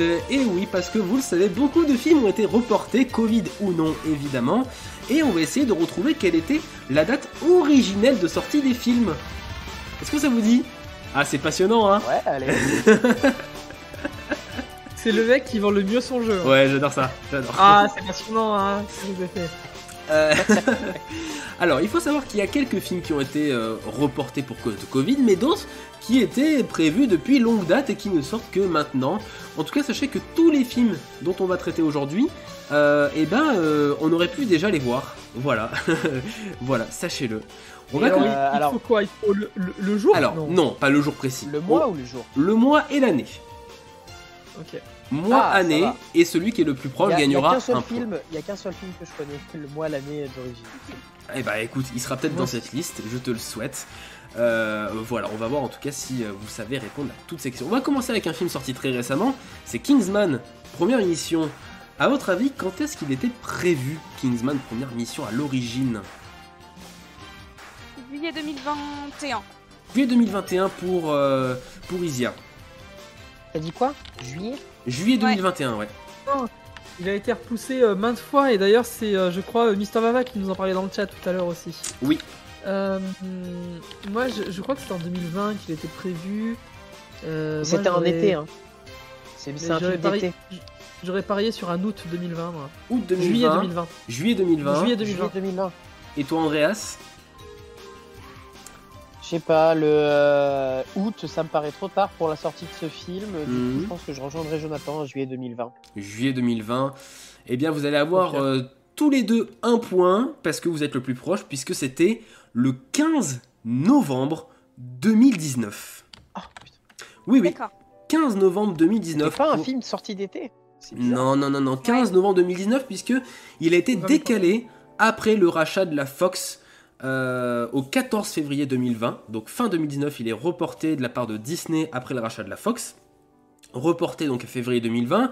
Covid, pandémie, tout ça reporté à septembre 2020, puis février 2021, puis février... Non, ah oui, parce qu'il y a une histoire. Parce qu'après, il a été repoussé au 26 février 2021, avancé au 12 février 2021, redécalé au 12 mars 2021, redécalé ensuite au 20 août 2021 et enfin sorti officiel, puisque vous l'avez vu, le 22 décembre 2021. Vous vous rendez compte? Ouais, il savait pas quoi.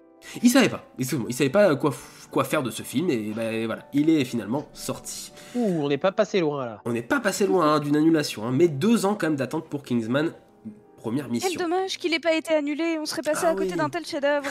oh là là Euh, Ne soyez pas intempestive. Un, autre, un autre film qui a aussi été décalé maintes fois, pas autant peut-être, mais quand même pas mal de fois, Les Nouveaux Mutants. Quelle est la date de sortie initiale des Nouveaux Mutants, donc le film Oh. d'horreur de Ah, pareil, les X-Men nouveaux mutants, c'était. euh, ils ils se sont fait déjà repousser avant même de se faire racheter par Disney. Tout à fait. Euh, les, les nouveaux mutants, moi j'étais parti sur un septembre 2019. Septembre 2019, ok. Je me demande si ça serait même pas 2018. Genre, euh, genre un novembre décembre 2018. 2018. Novembre 2018 pour Isia, et toi? Décembre 2018. Et bah c'est Isia qui a le point puisque c'était le 13 avril 2018, la toute première date. Ah, Voilà, donc le film est sorti tout de même 3 ans et demi après sa date originale, donc euh, tourné en 2018. Hein, Il avec a été tous les... remonté et reshooté dans tous les Exactement. Report. Alors en fait, les causes officielles sont plutôt marrantes parce que le report, off- le- la, la cause officielle, c'est par exemple euh, report pour ne pas gêner la sortie de Deadpool 2. Donc reporté à février 2019. Et ensuite c'est report parce qu'on veut pas gêner X-Men Dark Phoenix parce que ça fait deux sorties X-Men, euh, donc euh, voilà, on veut pas trop gêner. Donc 2 août 2019. Et ensuite report par Disney après le rachat de la Fox 3 avril 2020. Et enfin sorti en pleine pandémie, donc le 26 août 2020. Voilà et téléporté et bide évidemment du film.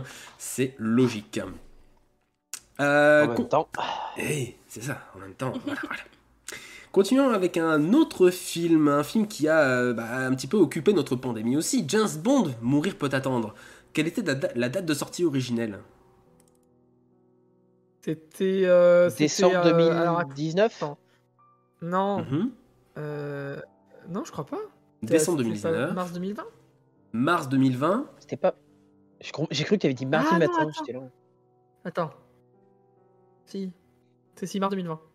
Mars 2020. Non, mais il a été repoussé à- avant, hein, je crois, avant la pandémie. Ah, je, sais- je- je sais pas. Parce que je me souviens, ça a été un grand truc avec Cola qui râlait, qui soit repoussé. Et après, il y a Mhm. eu la pandémie et ça, c'était Ouais. le pompon.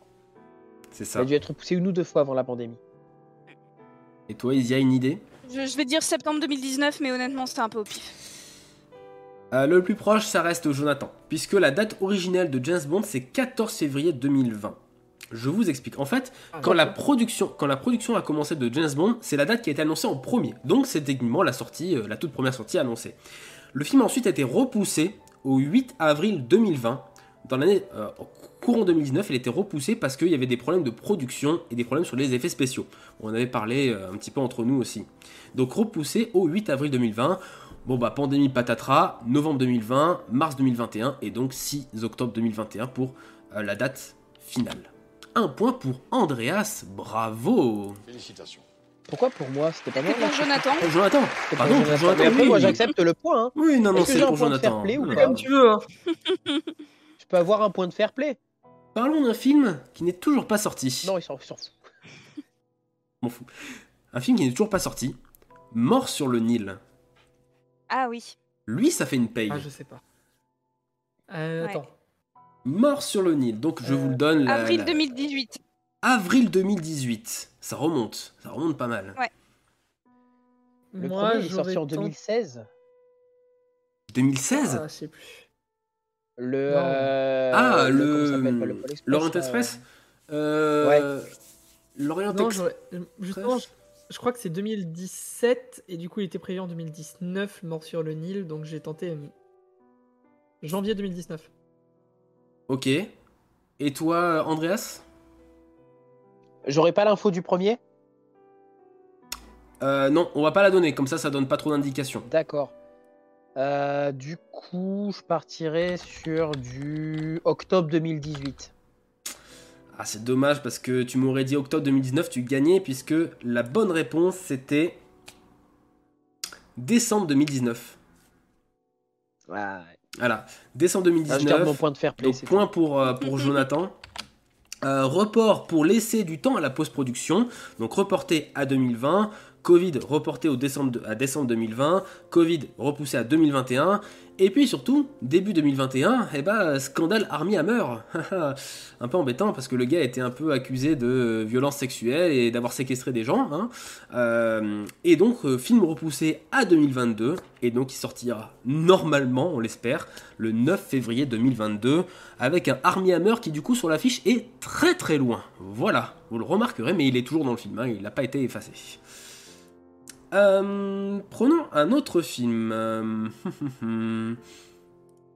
à votre avis, pour un film qui n'est toujours pas sorti non plus, Top Gun Maverick. Top Gun 2 donc. Grosse production aussi hein, de Tom Cruise. Top Gun, c'est compliqué, mais je vais tenter un mai 2019. Mai 2019, ok. Moi, j'aurais dit juillet 2019. Juillet 2019, ouh, ça se précise. Isia Moi, je vais rester sur le mois d'avril. J'aime bien le mois d'avril, donc avril Ok. 2019. Et bah nous avons, euh, nous avons un tout pile. Bravo, il la connaissait. C'est ça la puissance Ah, intellectuelle. juillet. Bac plus Et 2, les juillet enfants. 2019, ouais, 31 juillet 2019 pour euh, Top Gun Maverick. C'est un film d'été? Et ouais, film d'été. C'est vrai. Il a été reporté en 2018 pour euh, peaufiner les scènes aériennes. Voilà, donc un an avant sa sortie, ils ont voulu le repousser. Repoussé au 15 juillet Reporté en 2020. 2020, tu veux dire? C'est ça. Oui, c'est ça. Mais dès Parce que, euh, 2018, Il peut pas être reporté dans le passé. Non, non, non. Je disais que dès 2018, ils voulaient le, re- le repousser pour peaufiner les scènes aériennes. Il a donc été repoussé à 2020, finalement Covid, repoussé à 2021, re-Covid. Et donc la date de sortie est prévue toujours pour le 25 mai 2022. Et pour ce qui est de Mission Impossible 7 pour info, c'est toujours novembre 2022, normalement. Euh, on va finir avec deux derniers, ok? L'avant-dernier, le voici, Fast and Furious 9. Il est sorti? Il est sorti, Fast and Oui. Furious 9. Ils vont dans l'espace. Voilà. Euh, petite Ah ouais, indication. Avril 2020. Avril 2020 pour, euh, pour, euh, pour Jonathan. Pour- le petit indice que c'est le premier gros report Covid. Voilà, et d'ailleurs, il y a quelqu'un Ouais, qui l'a, c'est je crois. Euh, C'est pire que ça. Je viens d'avaler de travers ma propre Ah. salive. ah oui, Ah c'est embêtant. Horrible. Et donc, euh, Juin, juin, juin 2020. juin 2020. Avril 2020, juin Euh, 2020. On parle de quel film? Ma- Fast, Fast and and Furious Furious 9, toujours. Euh, Juillet 2020. Eh ben, on n'a pas un tout pile, mais on a un ex aequo entre Jonathan et Isia, puisque c'était euh, le, euh, mai- c'était mai 2020, la date d'origine. Voilà, et repoussé en fait dès le tout début de la pandémie, directement d'un an au 14 juillet 2021. Donc il est sorti et il a un Ouais, peu. tu vois Film d'été. Donc voilà, point pour Jonathan et Isia. Bravo, bravo à vous. Et on termine avec une dernière arlésienne qui n'est toujours pas sortie, dont la date de sortie vient d'être officialisée aujourd'hui. Avatar 2. Quel était Oh là Il a été tellement repoussé celui-là. Alors je vais pas vous demander le mois parce qu'on l'avait pas à l'époque, mais l'année de sortie de Avatar 2, quel était-il à l'origine? À l'origine, Ouais. euh, moi j'aurais même parié sur un 2017. 2017. Avatar 1, il est sorti en quoi 2010 2010, janvier 2007. 2010. 2010. 2010. Janvier 2010 Et pour moi- Avatar. Je dirais 2016 honnêtement. 2016 ça me parle. 2016 pour Isia. Oh non, je pense que la première annonce, elle est avant. hein. Moi, Ce serait en 2014. hein. 2014. Eh bien, Attends, en vrai, quand tu fais un film et qui marche bien, je me dis, c'est pas déconnant. hein. Eh bien, bravo, parce que, enfin, en tout cas, euh, euh, bravo. Euh, Ce mortel a donné la bonne réponse. plutôt 7 mortels, puisque c'était fin 2016. L'annonce a été faite en 2013, sortie de Avatar 2 fin 2016. En 2015, il est reporté à 2017. Ensuite, il est reporté en 2018 à cause de Star Wars, parce que Star Wars 7, évidemment, grosse concurrence face à Avatar. hein. En 2017, il est reporté à fin 2020, donc report encore de deux Ils ans. même pas tourné les prises de vue, euh, enfin toutes les prises de vue avant. Voilà, faut demander à James Cameron. Et ensuite, bah, c'est Disney qui reporte tout à cause du Covid, à cause du rachat Fox, tout ça, bref, c'est c'est la merde. Euh, reporté à décembre 2021, donc on aurait dû le voir, voilà, en même temps que Matrix et Spider-Man No Way Home, ça aurait été intéressant. Et finalement, ça a été annoncé et officialisé aujourd'hui. Est-ce que ça va être vrai? On sait pas, on verra. Le Avatar 2 sortira le 14 décembre 2022. Voilà. Je finis par me dire que c'est un film qu'on euh, verra jamais moi, mais bon. C'est peut-être pas plus mal qu'on le voit pas en plus. Hein. Je dis- On rappelle qu'il y a que c'est 4 une films de chose, hein. hein. Il y a 4 J'y- films Oui, de mais c'est pour ça, moi je n'y crois plus. Voilà, voilà. Donc, euh, Donc on a donc donc ça c'est un développement sur 8 ans. ouais. Non. Ah bah non. Enfin, oui, en, en 2013, ils annoncent peut-être la production, mais si tu prends depuis le dernier film, ça fait 13 ans du coup. Presque. Oui, Presque Euh, 13 ans. sa- Depuis sachant que les prises de vue du 2, du 3, je crois, ils les ont finis il y a, euh, allez, peut-être euh, Ouais. 4-5 mois C'est ça, Quoi. il y a pas longtemps. ouais, ouais. Ouais. Ils ont enchaîné les tournages euh, un peu à la Seigneur des Anneaux. Bon, bah voilà. Du coup, apparemment, bah, ça sera fini euh, 2022. Et après, il y aura un film tous les deux ans, tout comme Star Wars. Voilà, parce que bon, bah voilà, hein, faut, faut rentabiliser les achats, évidemment. Le gagnant de ce jeu, c'est Jonathan. Bravo Félicitations. Bravo, bravo Félicitations. Voilà, même de bord, il te félicite. 4 points pour toi, 3 points pour Isia et 1 point pour Andreas. Tu auras plus de chance la prochaine fois, mon cher T'as- Andreas. T'as pas compté mon point de fair play? Il est vrai. C'est pas con. Mais hein. même avec, je suis navré, euh, tu termines 3 Ouais, mais moi j'en suis fier, tu vois. Euh, Le fair play. Un petit mot de la fin pour terminer notre émission qui va toucher bientôt à sa fin, en effet. Un petit mot de la fin. Oui. Couture. Couture et Cinéma? Cinéma. Et c'est c'est plutôt un thème. Euh, non, moi je vous dirais festival. Puisqu'en effet, euh, juste euh, la une petite initiative comme ça, euh, en fait, dans le mot de la fin, on mettra un peu les bons plans, les trucs un peu à savoir autour du cinéma.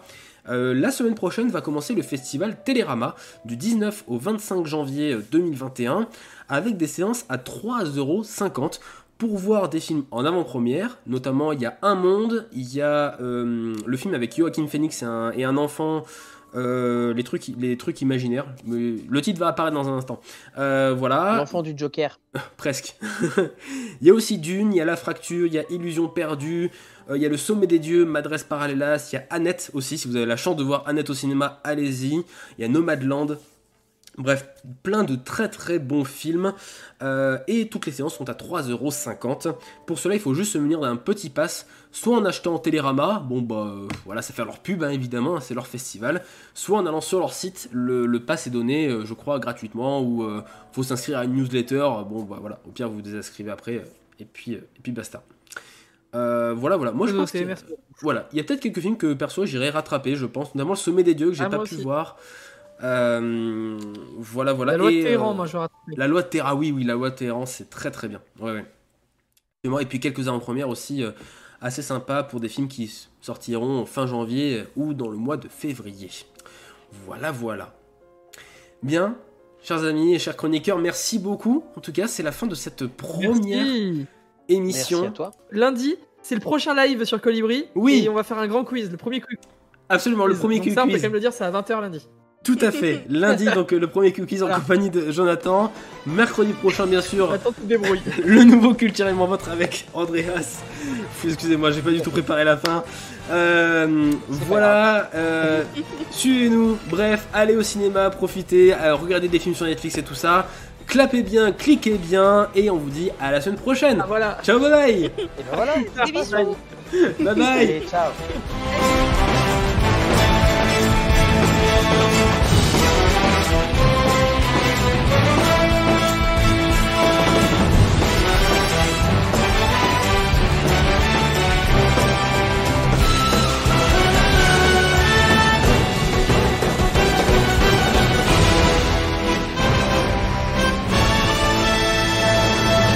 Cas on se reverrait pas d'ici là, je vous souhaite une bonne soirée et une excellente nuit.